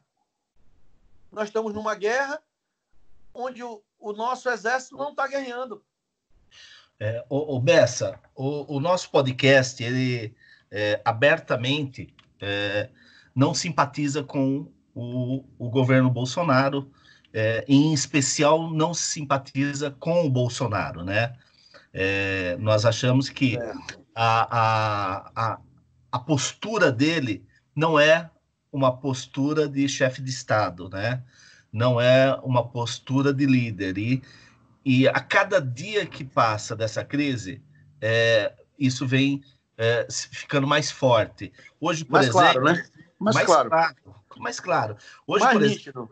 exemplo, ele chegou às 5 da tarde lá na, na, na frente do, do Palácio do, da Alvorada é, e ele só quis tratar da questão do depoimento do Moro e, e, em determinado momento ele disse assim, é, mas não sei não, né? Os números vêm caindo aí na, nas últimas semanas, né? Então eu não sei quanto tempo mais a gente vai estar nisso é, é o tipo da fala é, que a gente tem comentado aqui no programa, que é de um, de um sociopata, né? de um cara que não tem empatia com o outro. É, não tem amor ao outro, não tem respeito. E aí, meu caro, é, quando, quando você faz essa observação das Forças Armadas, e aí no, no, no, seu estado, na sua região, né, na região norte, em especial você tem uma ação forte da Marinha, é, por conta de, de, de, todos esses braços de água, e uma ação forte do Exército por conta da, das fronteiras, né? Mas a gente não está vendo, e eu não sei se é uma orientação, se é. Uh, se, se eles não querem expor as Forças Armadas a, a, a, qualquer tragédia maior, mas a verdade é que o Exército ele está funcionando parcamente é, em termos de logística, como aconteceu nesse final de semana aí para vocês. É, alguma coisa quando vai buscar material fora do Brasil, na China, em Taiwan, é, na Indonésia e tal, é, mas você não tem uma ação dessa massa de, de, de, desse contingente né, de homens, mulheres que estão servindo às Forças Armadas nesse momento. Então, me parece que todo essa, esse discurso, essa balela dele, de, de o exército, do patriotismo, do, de, de, de nós é, é, salvando o Brasil, na real, não estão salvando, estão se omitindo. Né? Isso está acontecendo no, no, no, no, Brasil inteiro, no país todo. É, essa denúncia que, que você faz é, e, e, e, essa sua fala, se nós estamos numa guerra, é, na verdade, eu acho que nós não estamos numa guerra, né? Porque uma guerra compreende-se dois exércitos. E a gente só tem o exército do vírus atacando, né? Então é um massacre, não é uma guerra, porra. É verdade, é verdade. A única, a única frente de batalha que nós temos hoje são os profissionais da saúde. São eles que estão na frente dessa guerra. E trabalhando com armas precárias. Uhum. Lutando com armas precárias. Você, você foi cirúrgico. Você foi cirúrgico no seu, no seu, no seu, na sua colocação por conta de, de você perceber como é que eu, presidente da República, não determino uma ação organizada, é, preparada do Exército Brasileiro no Brasil todo. Se eu estou com um problema no Amazonas, e, e, no Maranhão, em Fortaleza, eu tenho que destacar para lá, porque se eu reduzir lá, quando começar aqui em São Paulo, eu vou pegar respirador de lá e vou trazer para cá. Uhum. Então, são as ações coordenadas. O que você percebe é que são ações desordenadas. O presidente da República é, eu, eu, posso colocar assim, eu não, eu, não, eu não tenho problema de dizer que eu votei no, no Bolsonaro, mas o Bolsonaro se demonstrou totalmente despreparado para, para presidir o, o país. Ele é despreparado, infelizmente. Né? Então, assim, uma coisa é você administrar uma empresa que está dando certo. Vou te colocar aqui nessa empresa, a empresa está faturando X e tal. Aí a empresa começa a ter crise, a empresa começa a não vender, a empresa começa a, a dar problema é, é, com os funcionários. Aí você vai ver a, qualidade do teu gestor. Então, o que aconteceu com o Brasil? Brasil com economia legal, desde quando ele pegou do Michel Temer, vendendo, produzindo, plantando, o brasileiro levando o país na, na, efetivamente nas costas, o brasileiro trabalhando. Quando efetivamente teve a crise e você procurou um gestor, o gestor correu. Uhum. É, é, como comandante, ele é um covarde, porque ele se enclausurou em Brasília, se recolheu em Brasília, sai ali na drogaria para bater um papo com aqueles. com aqueles. Debiloid. É, Debiloid. É, aquele, aquele, Não dá nem para adjetivar aquele, aquele pessoal. Ele sai ali com aquele povo e, e faz o discursinho dele e volta para dentro do palácio, pô. Uhum. Ele mesmo tem medo do vírus. Porque ele uhum. tinha que estar no Amazonas, ele tinha que estar no, no, no ele tinha que estar no, no, lá no Maranhão, onde está crescendo os números, em Fortaleza, onde está crescendo os números. Ele é o comandante do país. E Bessa, se ele estivesse lá. Nesse então, período, então, assim. Nesse período, desculpa te atrapalhar, mas nesse período da, dessas semanas todas, esses quase dois meses, a única saída de Brasília que ele deu foi agora no final de semana para ir até é, uh, Porto Alegre por uma Isso. troca de comando. do, do, do exército local lá. Cara, é muito pouco. Olha, saiu uma informação aqui agora, deixa eu dar em primeira mão para vocês. Saiu agora às. É, deixa eu ver o horário. Tá aqui, Bessa. Saiu agora, agora, agora tá quentinha. O Ministério Público do Estado do Amazonas acaba de impetrar uma ação civil pública pedindo que a Justiça determine ao governador do Amazonas, Wilson Lima, e ao prefeito de Manaus, Arthur Vigílio Neto, decretem num prazo de, no máximo, 24 horas lockdown em Manaus. Por 10 dias, sob pena de multa diária Nossa. de 100 mil reais. Agora, agora, agora, o Ministério Público pedido de tutela antecipada. Que maravilha. Depois eu vou mandar para vocês, como... eu vou mandar para vocês via, via WhatsApp. Legal, legal. Legal. É impressionante como o judiciário tem dado resposta, né? Sendo que o executivo não consegue dar. Aqui no estado de São Paulo também está acontecendo algo muito semelhante, né? Os, é, os, prefeitos, em algumas circunstâncias, não querem é, aperfeiçoar o isolamento social e acaba o judiciário tendo que correr atrás para dar uma resposta mais efetiva, né? infelizmente. É, é, essas, essas ações elas são importantes, porque o judiciário não vai fazer isso da cabeça do juiz. É, ele tem dados, tem estatística, e é aquilo que eu falei para vocês. Eu falei para vocês que os especialistas diziam que nos próximos 10 dias, lembra? Ainda agora há pouco? Uhum. Vocês lembram?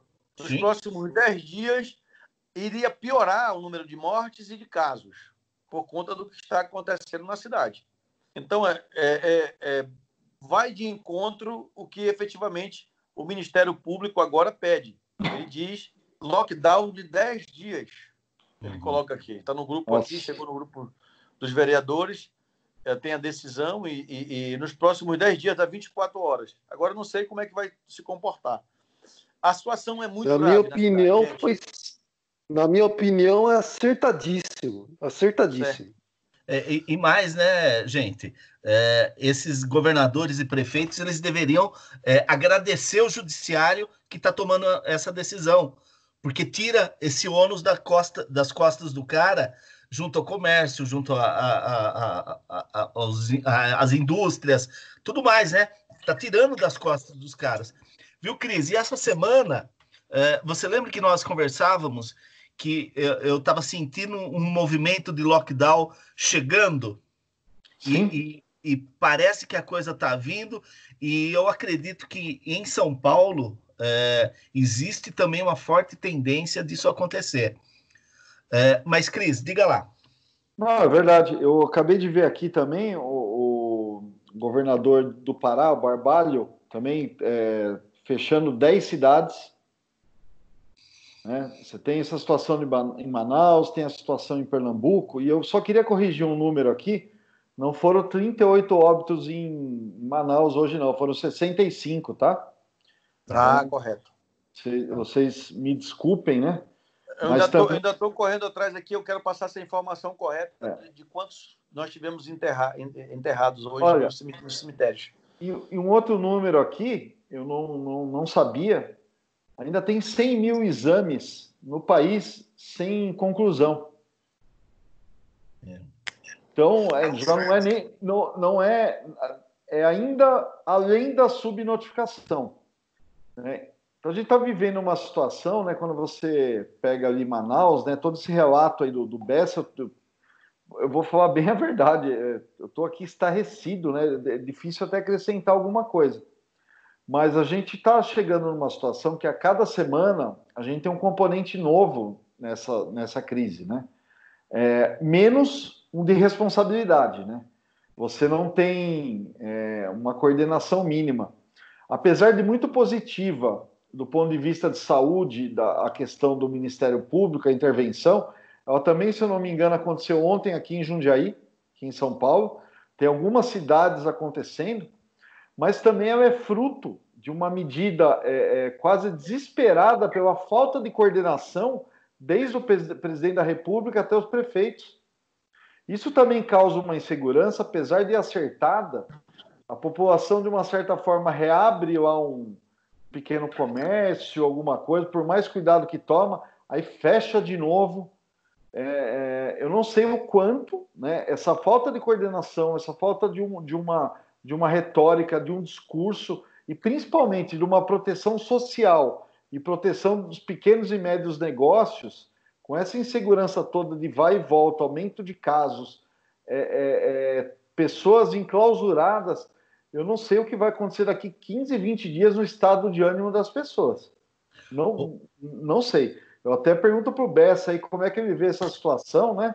É, é, você tem um lockdown agora 10 dias em Manaus, acertado do ponto de vista de saúde, mas com essa controvérsia toda de narrativas, vem e fecha tudo, tem a pressão, a questão da, da, da saúde pública, do cemitério, como você vai, como que você acha aí, Bessa, que vai se dar o ânimo da população eu, aí? Eu acho dias? que a população não, não, não vai encarar de maneira positiva da questão da saúde. A fome é muito grande aqui na cidade. É, as pessoas, o número de pedintes nas ruas, nas portas das drogarias, supermercado aumentaram muito.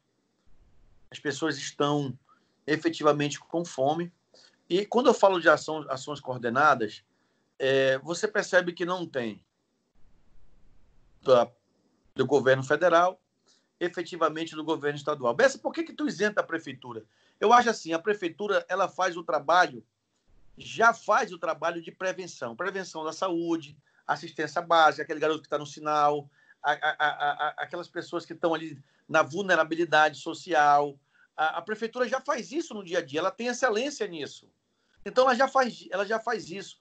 E o, o erro que eu acho que a prefeitura, que o governo do, do, do estado tem e a, a, o governo federal é que eles, eles, eles menosprezam as prefeituras. Por problema político, esse não gosta de mim, aquele não gosta de mim. Então, eles, eles menosprezam o trabalho da prefeitura. Quem tem, eu vou perguntar para vocês, quem tem o cadastro da, dos municípios, das pessoas que estão vulneráveis, das crianças que precisam, que precisam de assistência básica? A prefeitura. Claro. Uhum. A prefeitura que tem. Então, eles menosprezaram essa, essas ações da prefeitura, não colocaram dinheiro na prefeitura, efetivamente, por isso que o Arthur Vigílio pediu desesperadamente recursos. Por quê? Porque o Arthur sabe onde tem uma pessoa com fome, uma pessoa que está com câncer, uma pessoa que está com com, com, com precisando fazer hemodiálise, a pessoa que está com, com HIV. Por quê? Porque o Arthur dá passagem gratuita para ela de ônibus. Ele tem o cadastro dessas pessoas, gente. Uhum. As prefeituras têm o cadastro delas. Então, com esse orgulho, falta de humildade do, do, do, do, Bolsonaro, ele está matando as pessoas, pô. efetivamente. É. Isso é claro. Por quê? Porque ele não faz isso e as pessoas têm esse sentimento. Tirando aqueles parasitas que ficam ali cercando, vê aquele cara que agrediu as, as enfermeiras, ele tem o, o, o emprego dele no, Ministério da Damares, ligado ao Ministério da Damares. É os parasitas que ficam ali, tirando esses, as pessoas já abriram os olhos, elas estão olhando, e pelo amor de Deus, esse cara efetivamente, o país tem dinheiro, o Brasil tem dinheiro, as empresas, os bancos, a, a, a, os empresários abraçaram o Brasil. Milhões estão sendo doados, mas e não está chegando nas pessoas. Tem uhum. algum problema acontecendo. Então, uhum. assim, o lockdown, perfeito para a saúde. Mas você colocou perfeitamente o que essas pessoas vão fazer dentro de casa sem alimentação e sem remédio. Como elas irão Exato, ficar? Exatamente, Bess. Exatamente. É, é né? Essa é a minha preocupação. Me desculpe, porque... me desculpe o desabafo aí, gente, porque. Não, não. Não, nem, nem, nem começamos ainda, viu? Mas, Bessa, é, é, é perfeito a colocação. É, é você tirou até uma frase que eu estava tava aguardando para falar. O Bolsonaro vai matar as pessoas porque a, a, a melhor forma é, é, secar a torneira. Se você quiser acabar com essa quarentena de uma vez, claro, há uma falta de consciência, há muita gente estúpida com relação, gente esclarecida e gente com dinheiro, viu? É, é, com relação aos perigos da doença, mas se é, se as medidas mais duras de lockdown, de, de isolamento mais, mais complexo, é, não forem acompanhadas de efetivamente de ajuda para manter essas pessoas dentro de casa, vamos lembrar o seguinte: morrer é morrer, gente. Morrer de fome também é morrer. Uhum. Sim. É, com tantas outras doenças matando. Tem que ter assistência. Então, é, eu acho que esse, essa, essa iniciativa do Poder Judiciário é muito bem-vinda é, para frear a pressão. É, é, e, e, a gente sabe também como é prefeito em ano eleitoral, né? A gente tem prefeito aqui. A gente sabe como é que é em ano eleitoral. Mas é, ela, ela precisa ser feita uma pressão também para que, que a ajuda é, chegue de uma vez por todas. Mas nesse ponto, você, você coloca, Bessa, prefeito em ano eleitoral. Aí vamos lá. Independente do prefeito, hoje a cobrança é muito grande. É diferente da cobrança dos outros anos. Porque o cidadão vai saber que o prefeito recebeu o dinheiro. Ele está próximo do prefeito. O Ministério Público está atuando diretamente. A, a, a, o Ministério, o, o, o Tribunal de Contas está atuando diretamente. Então, esse quadro de prefeito mau caráter, ele vai ter que, se ele não trabalhou durante oito anos, ou quatro anos, três anos, ele vai ter que efetivamente botar esse dinheiro que ele recebeu na, na boca daquelas pessoas ou na mão delas. Para que elas dúvida, possam se alimentar. Entendeu? Então, assim, eu não vejo outra maneira desses recursos chegarem através das prefeituras. O que está sendo feito com essas pessoas é desumano na frente das, da Caixa Econômica Federal e das loterias, gente. Eu não sei se vocês têm essas imagens aí no sim, Brasil sim, todo. Sim, sim. Então, isso é sim, é desumano. Aqui no estado de São Paulo está acontecendo a mesma coisa. Pois é, estão levando as pessoas. Existem métodos para a pessoa receber. Pô, chama a Febraban, bota em todos os bancos. Uhum. Às vezes o cidadão não tem na Caixa Econômica, ele tem que criar uma conta. Olha aí, ele tem que criar uma conta, botar o cadastro, fazer não sei o quê. Às vezes ele tem no Banco do Brasil, às vezes ele tem no Bradesco, às vezes ele tem no, no, no sei lá, no Santander, ele tem nos outros bancos, tem, tem, nos outros bancos mais simples. Então, parece que não tem interesse, parece que eles querem ver as pessoas morrendo. É isso, essa é a impressão que eu tenho. É, eles, não, Bessa, vamos fazer dessa forma que eles vão se aglomerar, eles vão morrer. Ô, Bessa, você não acha interessante que se eu tenho um boleto para eu pagar um boleto do Santander, até a data do vencimento eu posso pagar em qualquer instituição bancária. Em qualquer banco. Não é estranho isso? Não é estranho? Quer dizer, existe uma correspondência, existe uma fala entre eles para receber meu dinheiro.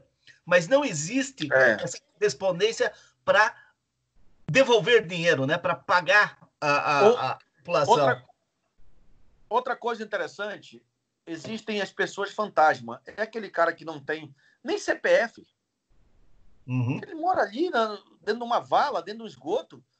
Ele uhum. precisa desse dinheiro porque ele guardava carro, ele fazia um mandado, ele ia na casa do cliente, do, do, do, do senhor lá limpar um quintal, fazer, levar um, um lixo. Hoje eles, as pessoas estão com preconceito de, de se aproximarem dessas, dessas, dessas pessoas. Infelizmente é isso. Eu não sei se vocês têm essa leitura. Ah, mas com certeza. É, então, é... elas, têm, elas têm esse medo. Aí, o governo lança um, um, um projeto, um plano de ação para dar assistência para as pessoas, só vai receber através do cadastro único, que é o cadastro de assistência, quem está inscrito até, dois, até 20 de março. Depois de 20 de março não vai dar.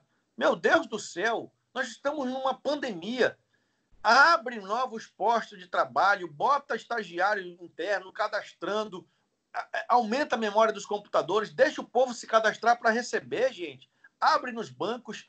A, a, sua percepção, não sei se é a mesma percepção que eu tenho. Eu não sei se é a mesma percepção que eu tenho. É que isso que você falou dos boletos resume tudo. Uhum. Parece que eles estão fazendo de propósito. É a minha impressão. É a impressão do pessoal do Norte. É a impressão dos trabalhadores. Eu tenho mais ou menos contato com 25 mil trabalhadores do sistema de transporte da cidade de Manaus. A impressão que dá é que eles fazem de tudo para você não receber, mas que fiquem lá no meio da rua pegando, é, é, é, é está ali é, é, propício a pegar o vírus. O, o, o Bessa e, e, meninos, eu queria só voltar um pouquinho essa questão dos prefeitos é, para perguntar algo para o Bessa e saber a opinião de vocês. É, vamos pegar dois exemplos, então, que é o prefeito da nossa cidade aqui, que é Jundiaí, uma cidade de 500 mil habitantes, é, uma economia, assim, muito bem cotada, tanto no estado como nacionalmente, e nós temos o prefeito de Manaus, né? O nosso prefeito está concluindo o primeiro, ano, o primeiro mandato dele. O Arthur Vigílio está concluindo o segundo mandato dele sem possibilidade de reeleição. Na opinião de vocês, na sua primeiro, Bessa, e depois a deles, isso interfere? Estar concluindo o mandato sem possibilidade de reeleição ou ir para a reeleição?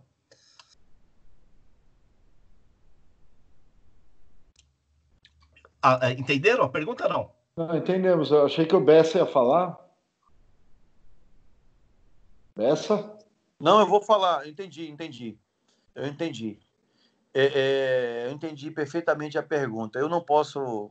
É, a impressão que se dá é que o, que o prefeito que está saindo, já, já saindo de, de, de cena, vamos colocar assim, ele vai fazer corpo mole. Eu eu aqui posso falar por Manaus, posso falar pelo Arthur. Eu fiquei muito surpreso. Eu fiquei muito surpreso é, com algumas atitudes do prefeito, certo? Positivamente. A surpresa foi positiva.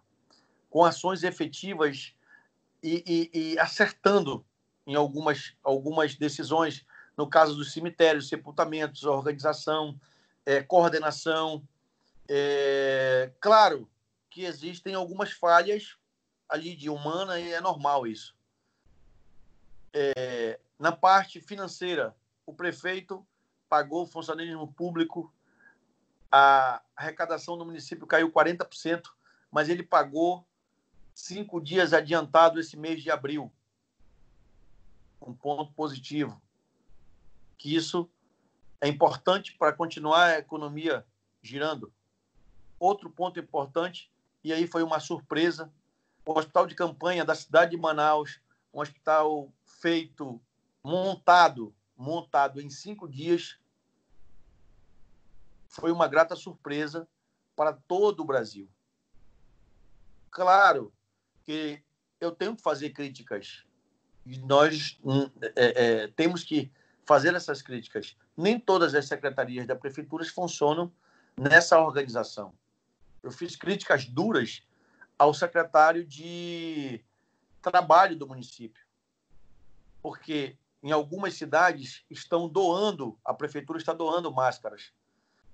E falei, fiz uma indicação para o prefeito que cobrasse do secretário uma efetiva ação no sentido de fazer uma parceria com as costureiras da cidade de Manaus, vários ateliês, para confeccionar essas máscaras com um custo mais baixo e ajudando a gerar emprego e renda nesse momento difícil para doar essa, essas máscaras para a população que efetivamente precisa disso. Fiz críticas duras à Secretaria de Transporte com relação à higienização dos ônibus em cada, em cada é, final de linha, cada, cada trecho terminado, fazer essa higienização que não estava acontecendo. E isso, efetivamente, é necessário. Tem outras áreas da prefeitura que não estão na mesma coordenação do prefeito. Então, assim, para minha grata surpresa, o Arthur tem mais aí seis meses de, de mandato. Ele está sendo como se estivesse começando o primeiro ano. A atuação dele está, está sendo como se ele tivesse primeiro ano de mandato. Efetivamente, é, constante, efetiva dentro do, do, das ações, dos problemas e, e, e, e atuando principalmente é, na, na, periferia da cidade. A prefeitura tem uma ação de, de prato cidadão, de alimentação muito forte para aquelas pessoas que precisam se alimentar. Então, é, é, na, na minha visão, foi positivo a atuação dele nesse momento. Interessante. Cris? Não, é, até essa, essa questão vai clarear um pouco o meu último comentário. É, eu tenho opinião, Né? Não, não, vamos generalizar, acho que tem, tem prefeitos de perfis diferentes. O próprio Arthur Virgílio, a gente conhece ele de, de atuação nacional, né? É, e é um cara combativo, queixo duro, né? Então a gente sempre viu ele muito em linha de frente. Mas é, eu acho que os prefeitos nessa questão da pandemia, e em especial isolamento social, os prefeitos que estão é, para concorrer ao segundo mandato, principalmente nas cidades de médio para pequeno porte, eu tenho é, muito claro que a tendência é relaxar o isolamento e ceder à pressão do comércio, de apoiadores e do empresariado, que boa parte está com um comportamento bem ruim. Né? Então, é, eu acho que para um prefeito, por exemplo, está no segundo mandato, de uma certa forma, né, é, ele fica um pouco mais à vontade para tomar medidas mais duras também. Não vai enfrentar as urnas daqui a pouco. Claro que também tudo isso é uma questão de consciência, de saúde, né? A gente não está falando aqui só de eleição, mas a gente sabe bem como as coisas funcionam.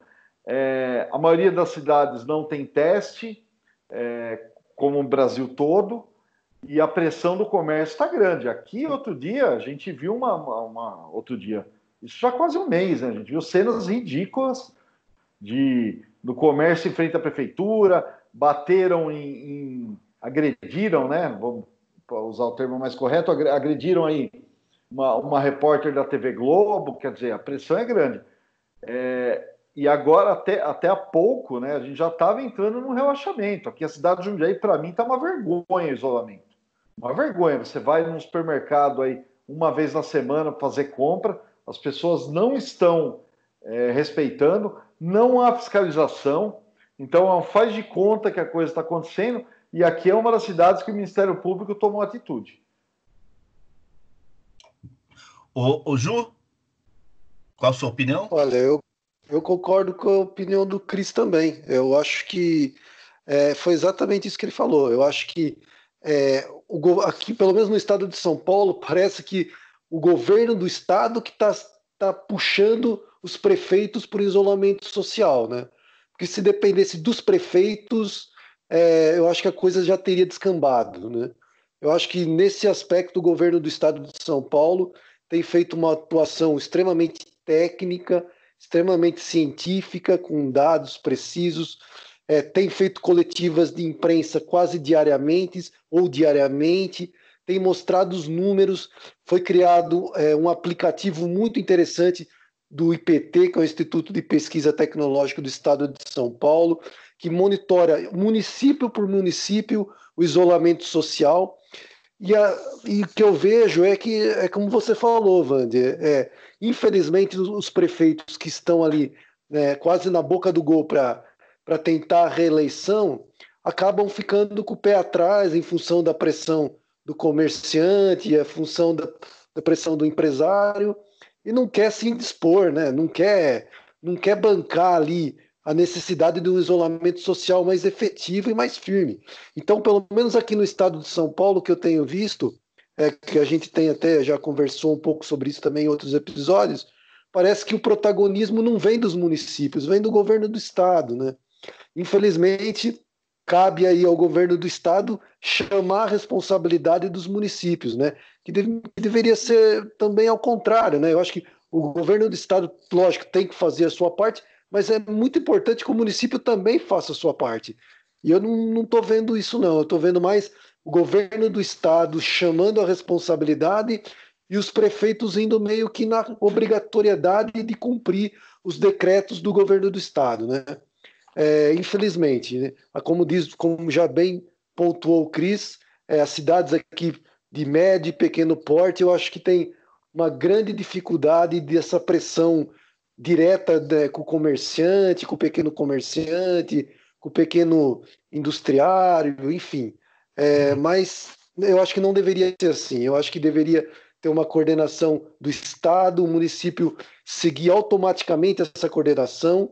É, não precisaria, por exemplo, aqui no Estado de São Paulo, o Procurador-Geral da República, o Procurador-Geral do Estado, aliás, entrar com liminares pontuando quais municípios teriam tem que é, é, consolidar o isolamento social, porque houve um afrouxamento, e está tendo um afrouxamento quase diário, Quer dizer, o judiciário está tomando uma iniciativa que devia ser prerrogativa dos próprios prefeitos, né?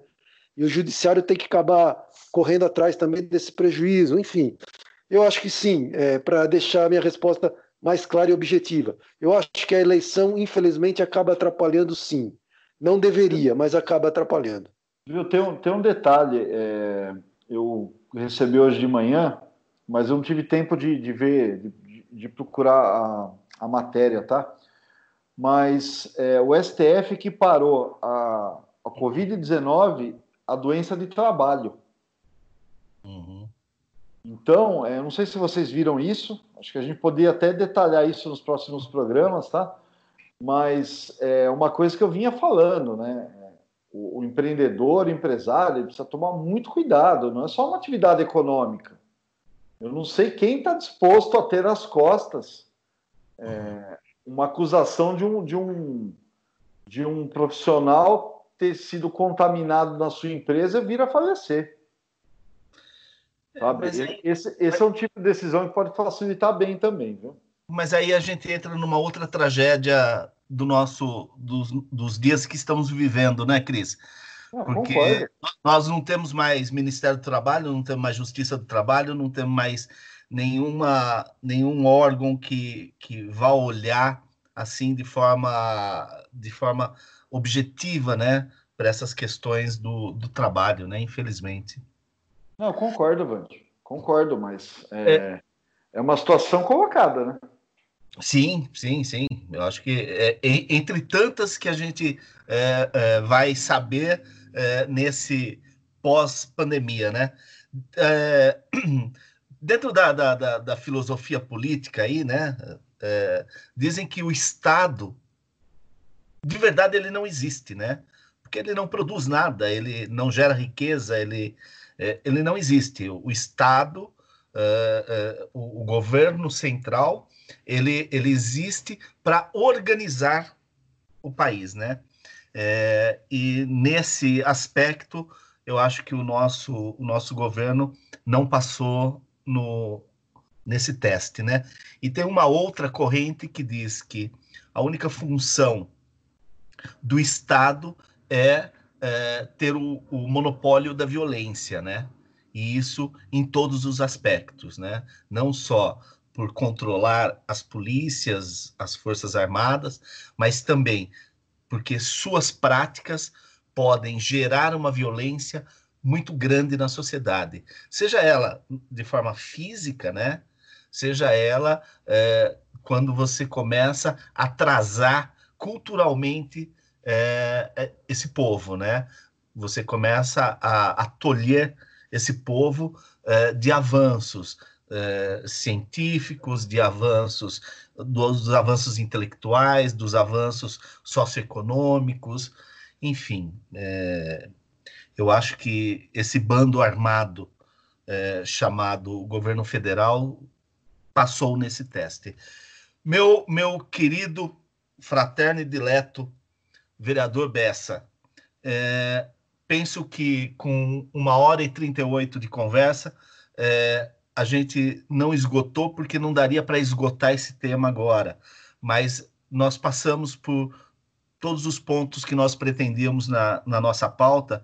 É, eu gostaria de deixar o espaço para que você fizesse suas considerações, dissesse, desse o seu recado, seja ele qual for, meu amigo.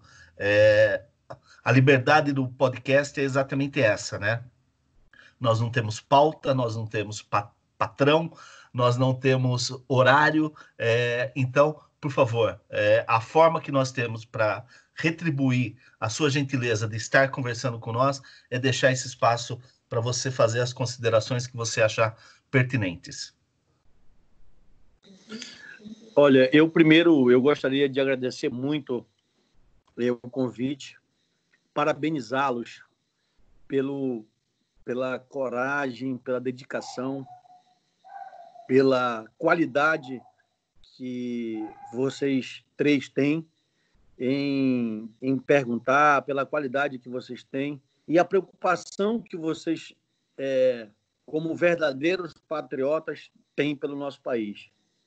É, você, o, o que vocês estão fazendo com o Brasil, prestando um grande, grande serviço ao Brasil. Poucas, poucos locais é, estão ouvindo efetivamente o Brasil todo.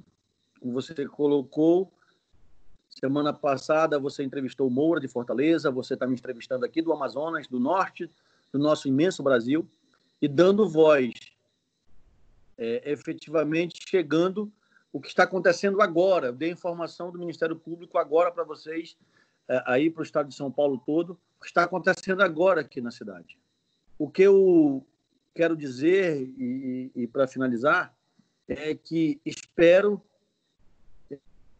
é, que a gente tenha esperança que efetivamente essas pessoas desçam desse pedestal, principalmente o governo federal, principalmente o presidente da República, desça do pedestal, seja mais humilde e tente salvar algumas vidas ainda no nosso país, porque nós estamos precisando. Muitas localidades do Brasil é, ainda não chegou, mas irá chegar o pico dessa pandemia. E é muito triste você ter que lidar com isso próximo a você. É muito triste. Chega a ser surreal. Você tem determinados é, momentos que você banaliza a morte. E nós não podemos fazer isso. Isso não pode ser mais um número. Tantos mortos, 120, 150, 200, 600, como foi hoje no Brasil, você deu o número 600 mortos, como se isso fosse normal. Nós temos que ter esse poder, essa capacidade de indignação. Nós precisamos ter essa capacidade de nos indignar com isso. Não podemos ser frios, não podemos ser é, mau caráter de achar que isso é normal, que isso é uma gripezinha. Não podemos. Estamos aqui é, para lutar todos os dias e tentar amenizar um pouco, um pouco do sofrimento da população da nossa cidade, que é Manaus, nossa Manaus querida, nosso Amazonas. Muito obrigado pela, pelo espaço e muito obrigado por é, tratar com vocês aí nessas uma hora e meia nós conversamos de assuntos tão importantes para o nosso Brasil. Essa, obrigado. Foi um prazer, né? É, Conhecê-lo. É, pena que a gente está num momento aí falando de coisas tão difíceis, mas é bom saber que tem gente olhando pelas questões. Então, o que eu posso desejar para vocês é força e que vocês, é, é, todos nós, né? Mas nesse momento aí vocês, o Amazonas aí, saia dessa situação o mais rápido possível. A gente merece muito mais do que estão dando para a gente, viu? Verdade. Muito obrigado, gente. Muito obrigado, Cristiano, Juliano. Muito obrigado, Vanderlei. A, aos ouvintes também, é o pessoal que está acompanhando aí nosso podcast. O, o Ju? Eu só, também quero, queria agradecer né, a presença do, do vereador Bessa. Foi um programa muito bom, é, super informativo, muito dinâmico. Enfim, eu acho que a gente, como, diz, como já disse bem o Bessa, é uma prestação de serviço importante que tem que ser feito cada vez mais e valorizar também as pessoas, né? É, se a gente vê o que aconteceu no último domingo, né? O, jornalista do, do estado de São Paulo foi agredido, infelizmente, né? É, o quanto a informação ainda é importante, sempre foi sempre será importante. Então, é, essa era a minha colocação final aqui. Bessa, é só para é, é, melhorar é, é, essa autoestima nossa aqui, é, essa informação que você nos deu em primeira mão não, não veio só para São Paulo, né? Afinal de contas, foi para o mundo, né? Que nós estamos na internet, né? Ainda bem que a gente tem essa possibilidade de, de romper essas barreiras, essas fronteiras todas é, e levar é, essas informações e levar a, ao conhecimento do mundo o que nós estamos vivendo de fato, né, Bessa? É, é, é importante isso e é, a internet nos, nos permite, a, a, em tempo real, dar essas informações para que é, quem está nos ouvindo é, fazer o, ali uma análise do, do, do, dos problemas e melhorar, né?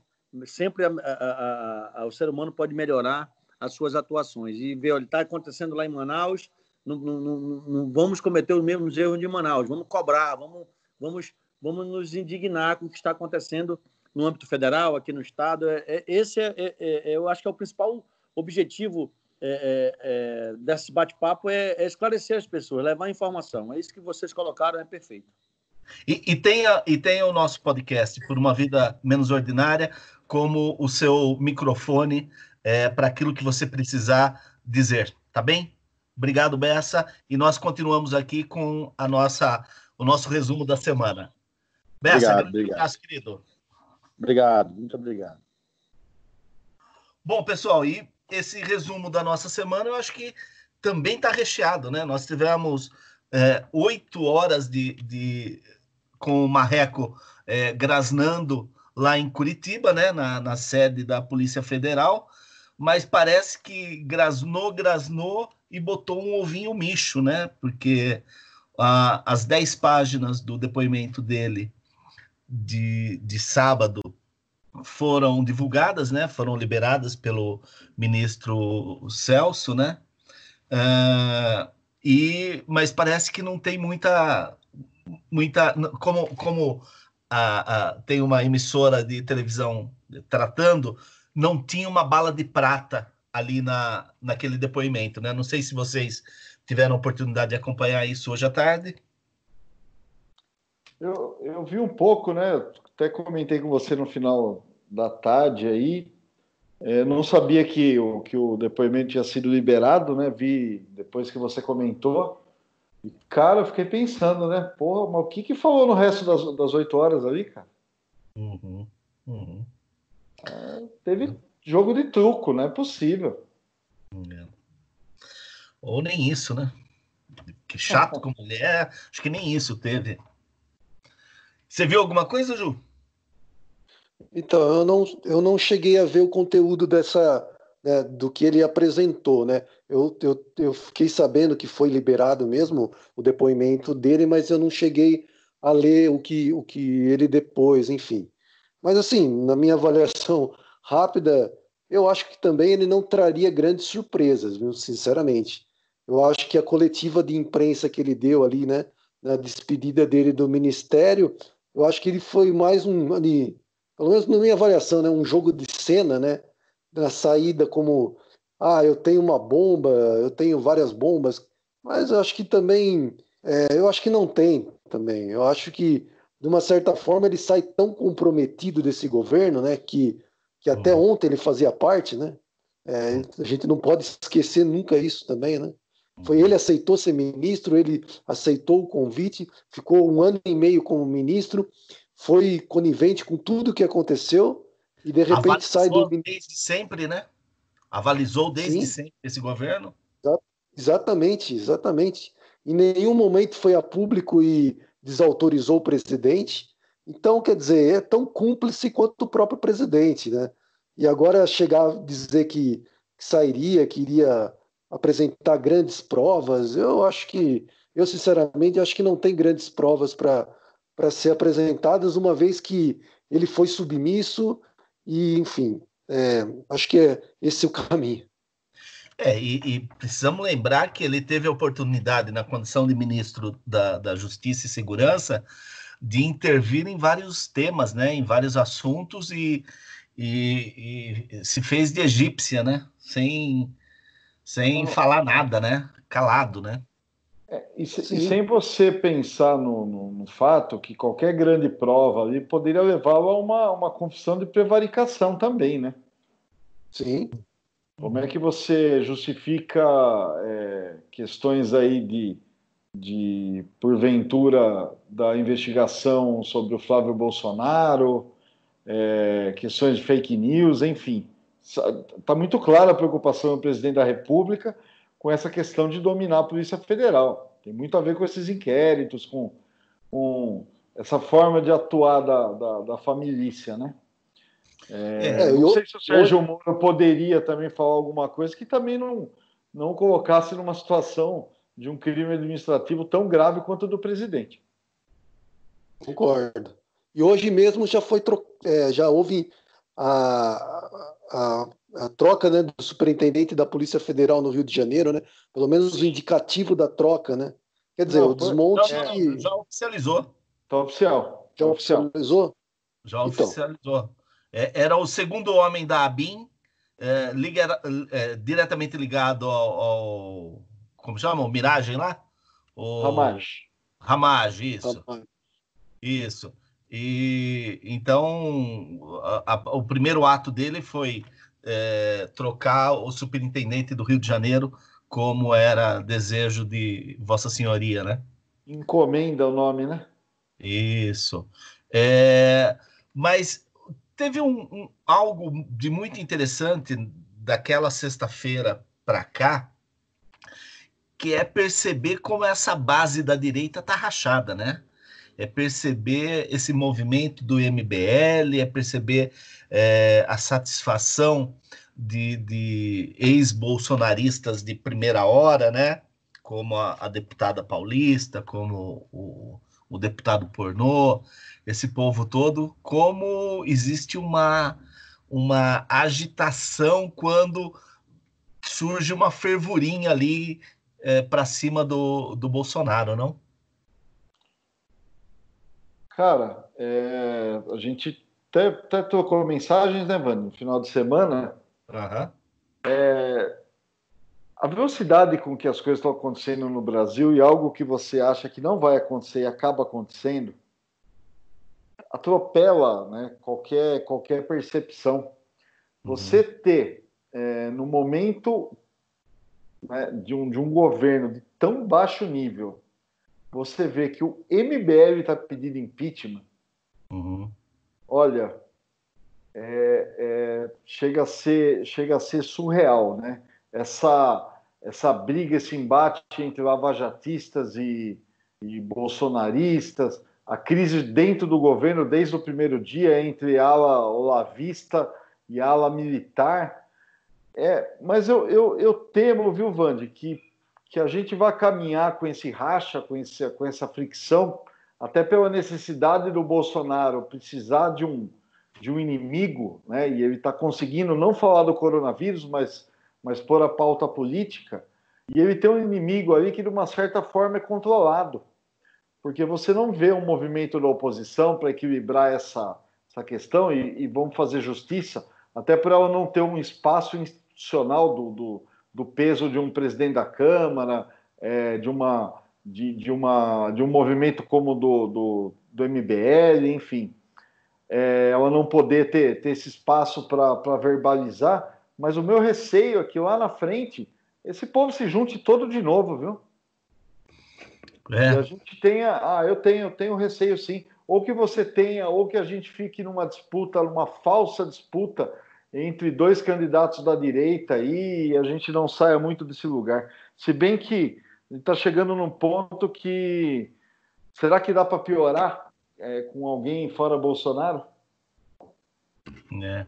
O, olha, o, o, nosso, o nosso convidado e, e agora amigo, vereador Bessa, ele acabou de me mandar a informação é, para mostrar como o, os números são divergentes, né? Você me di, você disse que foram 66 óbitos, né? 65. Tá no UOL, cara. 65. Ele acabou de me dizer aqui que foram enterrados 126 corpos em Manaus hoje. Então tem uma divergência gritante aí dos números, né? E se o tá a média e se o Tais ficar lá mais um dia, vai junto, hein? O que não seria uma, um, um mau negócio, hein? Agora, Nossa, olha. Que ânimo, hein? Olha, gente, nós, nós precisamos já ir para o encerramento, mas acho que só tem uma última questão aí da, do final de semana também, né? Da, da pós-saída do, do Marreco da, da, do Ministério, que foi o telefonema do Bolsodória para o Guedes, né? Vocês viram isso? Não vi, Vani, não vi. Então, o, o, o Dória ligou pro Guedes e falou assim, viu? Aproveita e sai você também, cara. É a hora de você sair. e que o Guedes teria dito que não, né? Que a, a, a, o, o, o, trabalho que ele tem, a missão que ele tem é, para o Brasil é, é, muito superior a qualquer questão ou turbulência no governo e que essas coisas acontecem mesmo. Mas o Dória foi Dória, né? Ele conseguiu ser Dória. Bolsodória. Ele conseguiu ser o, o Bolsodória. Ô, ô, Ju, é, podemos ir para o nosso ordinário extraordinário? Sim, pode ir. É, só queria fazer uma pontuação que eu acho que também é importante. É, o que me chamou a atenção também essa semana foi o recuo do Rodrigo Maia em relação a essa ofensiva que ele estava tendo é, em cima do Bolsonaro, né?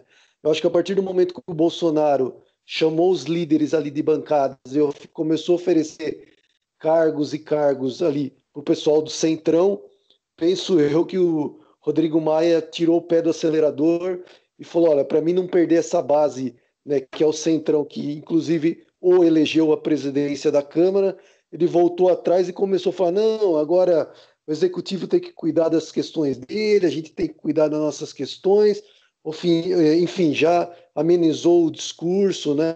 Não, não, não vi mais um discurso de enfrentamento, de questionamento, né? Então, para mim, isso me chamou bastante atenção. É, e, e tem uma outra personagem que também é, eu não consigo entender direito é, que caminho que ele está seguindo, que é o Dias Toffoli, né? Ele tem uma, ele tem uma, um senso de defesa do governo Bolsonaro, uma necessidade de estar sempre articulando é, quando as questões começam a, a pesar para o lado do Bolsonaro, que para mim, é, considerando a origem do, do Dias Toffoli, ela é muito estranha, ela é muito nonsense, né? Então, eu, eu, é uma outra figura que a história vai, vai, vai, vai nos contar coisas ainda sobre essa passagem dele pelo, pelo STF, mais, é, mais especialmente pelo, é, pela presidência do, do Supremo, né? Bom, gente, eu a gente até tinha outro um outro ordinário, mas eu acho que é, não dá para deixar passar a postura do Bolsonaro hoje, mandando de forma agressiva, é, mal educada, autoritária, aquele jornalista calar a boca por duas vezes e, e eu não tenho dúvida que se ele estivesse a, a, numa distância é, passível de, de, de, de atingir o jornalista, ele teria feito qualquer movimento físico é, pela forma inexplicável de alteração de humor dele hoje de manhã. Eu acho que o nosso ordinário fica para isso e não, não tem como, né? Não tem, não tem palavras. Posso fazer uma menção honrosa ao ordinário? Claro, por favor. Aquele cidadão é, agredindo os profissionais de saúde num, num protesto pacífico e ordenado. É, e, e, essas duas coisas dizem muito do que está acontecendo no nosso país. Né? O presidente faz, os assessores é, são agressivos, a gente vê isso acontecendo aqui nas ruas.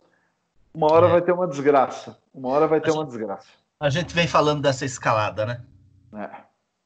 A gente vem falando dessa escalada, assim, contra a imprensa, contra qualquer um que, que se oponha ou divirja. O nosso extraordinário, eu acho que vem para uma um movimento é, diametralmente oposto, que foi aquele pronunciamento do, do ex-jogador Raí, irmão do Sócrates, é, como, ele, como ele tem visto a, atuação, o posicionamento do, do presidente Bolsonaro, né? É, nessa pandemia é, e chegando em num momento ali de dizer que é, não vê o impeachment como um, um, caminho saudável, mas vê a renúncia como um caminho é, quase que necessário já, né? E também, uh, logo em seguida, a solidariedade do Casagrande por conta do, do Caio, comentarista, ex-jogador de futebol também, ter criticado o Raí por, por, entender que a fala do Raí respinga no clube é, do qual ele é diretor, né?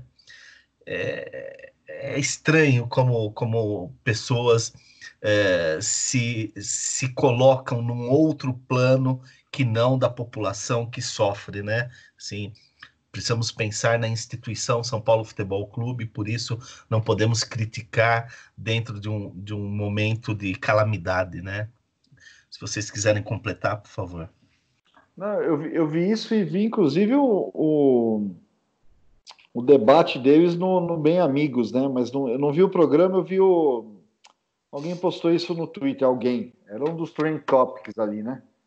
Uhum. É, é, e o casão é muito claro, né? É, que é uma questão de defesa de liberdade de expressão. E ponto. E é. ponto. Por toda a situação, por tudo que a população está passando, não tem o menor cabimento é, você censurar alguém que tem representatividade, o Raí tem, né, dele, é de berço a representatividade, deve colocar, colocar a opinião dele, está todo mundo saturado. Como você falou, Vande, não dá para separar o mundo em dimensões, né? Ah, vamos proteger. E futebol, meu amigo? E futebol? E futebol? Quem está precisando disso hoje? É, foi interessante que eh, durante a entrevista do Raí, que ela tem 17 minutos, né? É, ele alguém disse para ele que que tá pesado, né? Então o que o comentário dele estava pesado, né? E ele diz assim, gente, se vocês acham que o meu comentário está pesado, imagina o que o Sócrates estaria dizendo aqui agora. é, fazer o quê? Bom, antes de nós irmos para nossa dica, né? para as nossas dicas. Acho que tem dois momentos é, muito, muito, tristes né, para a cultura brasileira hoje. Olha, faltou a gente falar de Regina Duarte, que fica para o próximo programa, porque é outra pateta, viu? É, mas... Segurar até o próximo, viu?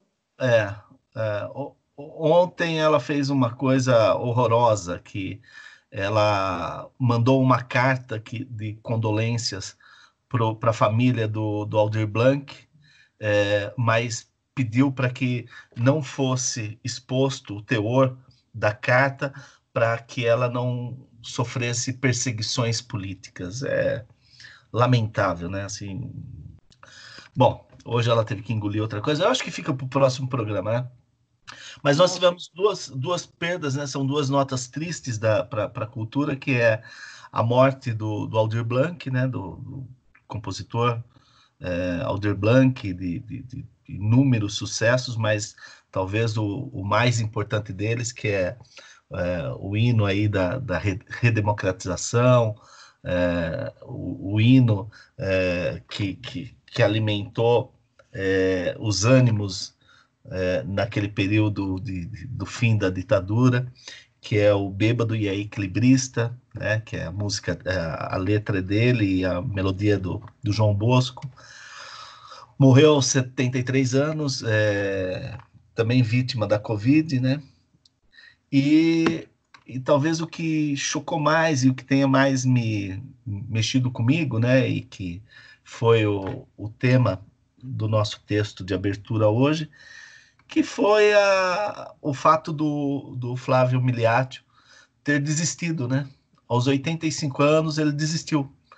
Desistiu, desistiu por achar que esses 85 anos de vida foram um tempo jogado fora, perdido. É, lamentou pelas pessoas que, que conheceu ao longo da vida, né? De algumas pessoas que conheceu ao longo da vida e, e, termina a carta dele com um pedido emocionante, né? Cuidem das crianças de hoje. É, ele suicidou-se. É, então, acho que é uma. Acho que diz muito do, dos dias que nós estamos vivendo, né? Do, dos tempos que nós estamos vivendo, né? Alguém comenta? Ah, eu acho que perfeito o que você falou. Eu acho que é o retrato mesmo de, dessa sociedade doente que a gente está vivenciando, cara. Infelizmente. É, se fosse em outro momento, talvez não chamaria tanto atenção, mas é, a gente está vivendo né, um, um mal-estar, né, para usar um termo quase freudiano, é um mal-estar na nossa civilização que, que acho que é, só deixa mais explícito ainda é, todos esses fatos. Né? É, é, triste, né? é triste, mas eu acho que é, é, falta bem o nosso tempo. É. Cris? Ah, é difícil acrescentar alguma coisa ao que vocês falaram, enfim, são essas, essas perdas, né? Primeiro, pela, pelo, perdendo gente boa, gente que, que produzia coisas de qualidade, que fez bem para as pessoas, né? É, e um, uma das mortes nesse caso é um, um, é um suicídio, né? O que é uma coisa triste, né? É, a gente se, se pergunta, né? A que ponto uma pessoa precisa estar, né? Para chegar a esse tipo de atitude, né? Então, realmente uma pena, uma pena mesmo é, gente boa que vai fazer falta aí. É. Bom, uh, as nossas dicas eu, eu, começo hoje porque é, é uma, é uma dica só. É, é, de uma série que teve começou estreou a segunda temporada agora é, a primeira temporada era 2017 demorou para chegar a segunda temporada que é escrita e dirigida e, e, e, e atuado, né, com, pelo Rick Gervais, o inglês, né, que é Afterlife, né? É, é muito interessante. A, a segunda temporada tá tão boa quanto a primeira. É, é, um, é um sujeito que liga o foda-se e, e rompe com padrões, é, rompe com, com, com essas é, é, essa coisa que da gente ter que ficar cedendo o tempo todo, ter que ficar contemporizando o tempo todo, ter que é, é, ficar o tempo todo se medindo e medindo palavras e gestos para poder ser socialmente aceito, né? É muito interessante, eu indico, foi, foi um, grato prazer ter descoberto essa segunda temporada. Afterlife está na, na nossa sócia de streaming, a Netflix. Quem vai? Posso ir. Vai lá, Ju. A minha dica também é uma dica, é uma dica só. É, eu assisti, é, eu tô, na verdade, eu estou terminando de assistir a, a, temporada, até que o Chris comentou, né, do Freud, na, também na Netflix. É, achei bem interessante. E já fazia um tempo que eu queria ler a biografia do Freud, então resolvi começar a ler. Ela é, da, é de uma psicanalista, historiadora francesa, chamada Elisabeth Rudinesco. Estou achando muito, muito interessante. Ela consegue fazer não só um resgate de alguns documentos inéditos, né? ela foi pesquisar nos Estados Unidos, enfim, ela conseguiu pegar um acervo assim, impressionante de correspondência dele, é, fez um trabalho muito bem feito, né? É, mas mais que isso, ela conseguiu também trazer é, a biografia dele para um contexto histórico que eu achei muito interessante também, a questão do antissemitismo, do quanto o povo judeu na formação ali após a Primeira Guerra Mundial, é, início da Segunda Guerra Mundial, sofreu na Europa, enfim. É uma biografia muito interessante, chama Freud, é, e vale muito a pena a leitura. Estou gostando muito. Ainda não acabei de ler, mas é, o que eu já li, estou gostando muito. Então, essa é a minha dica desse episódio. Cris? Posso ir, Posso ir né, velho? É, obviamente, é. né? Bom, eu tô com essa semana com três dicas, né? Eu terminei um livro e essas três dicas têm, têm muito a ver entre elas, né? Ele chama Big Tech, é de um de um articulista, um filósofo, né, o Eugênio Morozov, que é um cara que escreve muito sobre internet, mas é um crítico hoje da principalmente da, do que ele chama de extrativização de dados, né? Então, dessa economia de dados, da precarização por conta da, da, da tecnologia, enfim, ele não é um cara contra a tecnologia, mas ele critica muito a condição né, da, da do mundo atual hoje, né, do, da forma que o capitalismo se entrelaçou com essa, com essa questão da monetização dos dados. Então, um livro bacana, né? Tá, tá no Kindle aí, tá, na, tá disponível, na, comprei na Amazon. É, é uma coletânea de textos, né? Que ele, que ele publica semanalmente no The Observer, né? Nos Estados Unidos. E é muito bacana, muito interessante. É, a segunda dica, um documentário da HBO, um nome curto e grosso de fake news, mas um pouco diferente do, do, do que a gente viu da questão da, da, da, da Cambridge, né, no outro documentário da, da, da, Netflix, que me fugiu o nome agora, vocês me perdoem, mas é, ele... É, privacidade hackeada. Exatamente, desculpa. Aqui ele fala muito da montagem das fake news, né? da engenharia de, de destruição de reputações. Então são histórias assim que você, cara, é, você fica de cara assim, como isso foi montado, com que coragem é, e se coloca na, na, no lugar das pessoas, né? Com, com, vidas aí arrasadas, né? Em meio a eleições e outras questões. Muito bom. E um segundo que eu peguei na, na um outro documentário que eu vi aí sim no Prime, né, da Amazon, que chama Pornocracy. É, ele fala do impacto da economia de dados dos aplicativos na indústria pornô.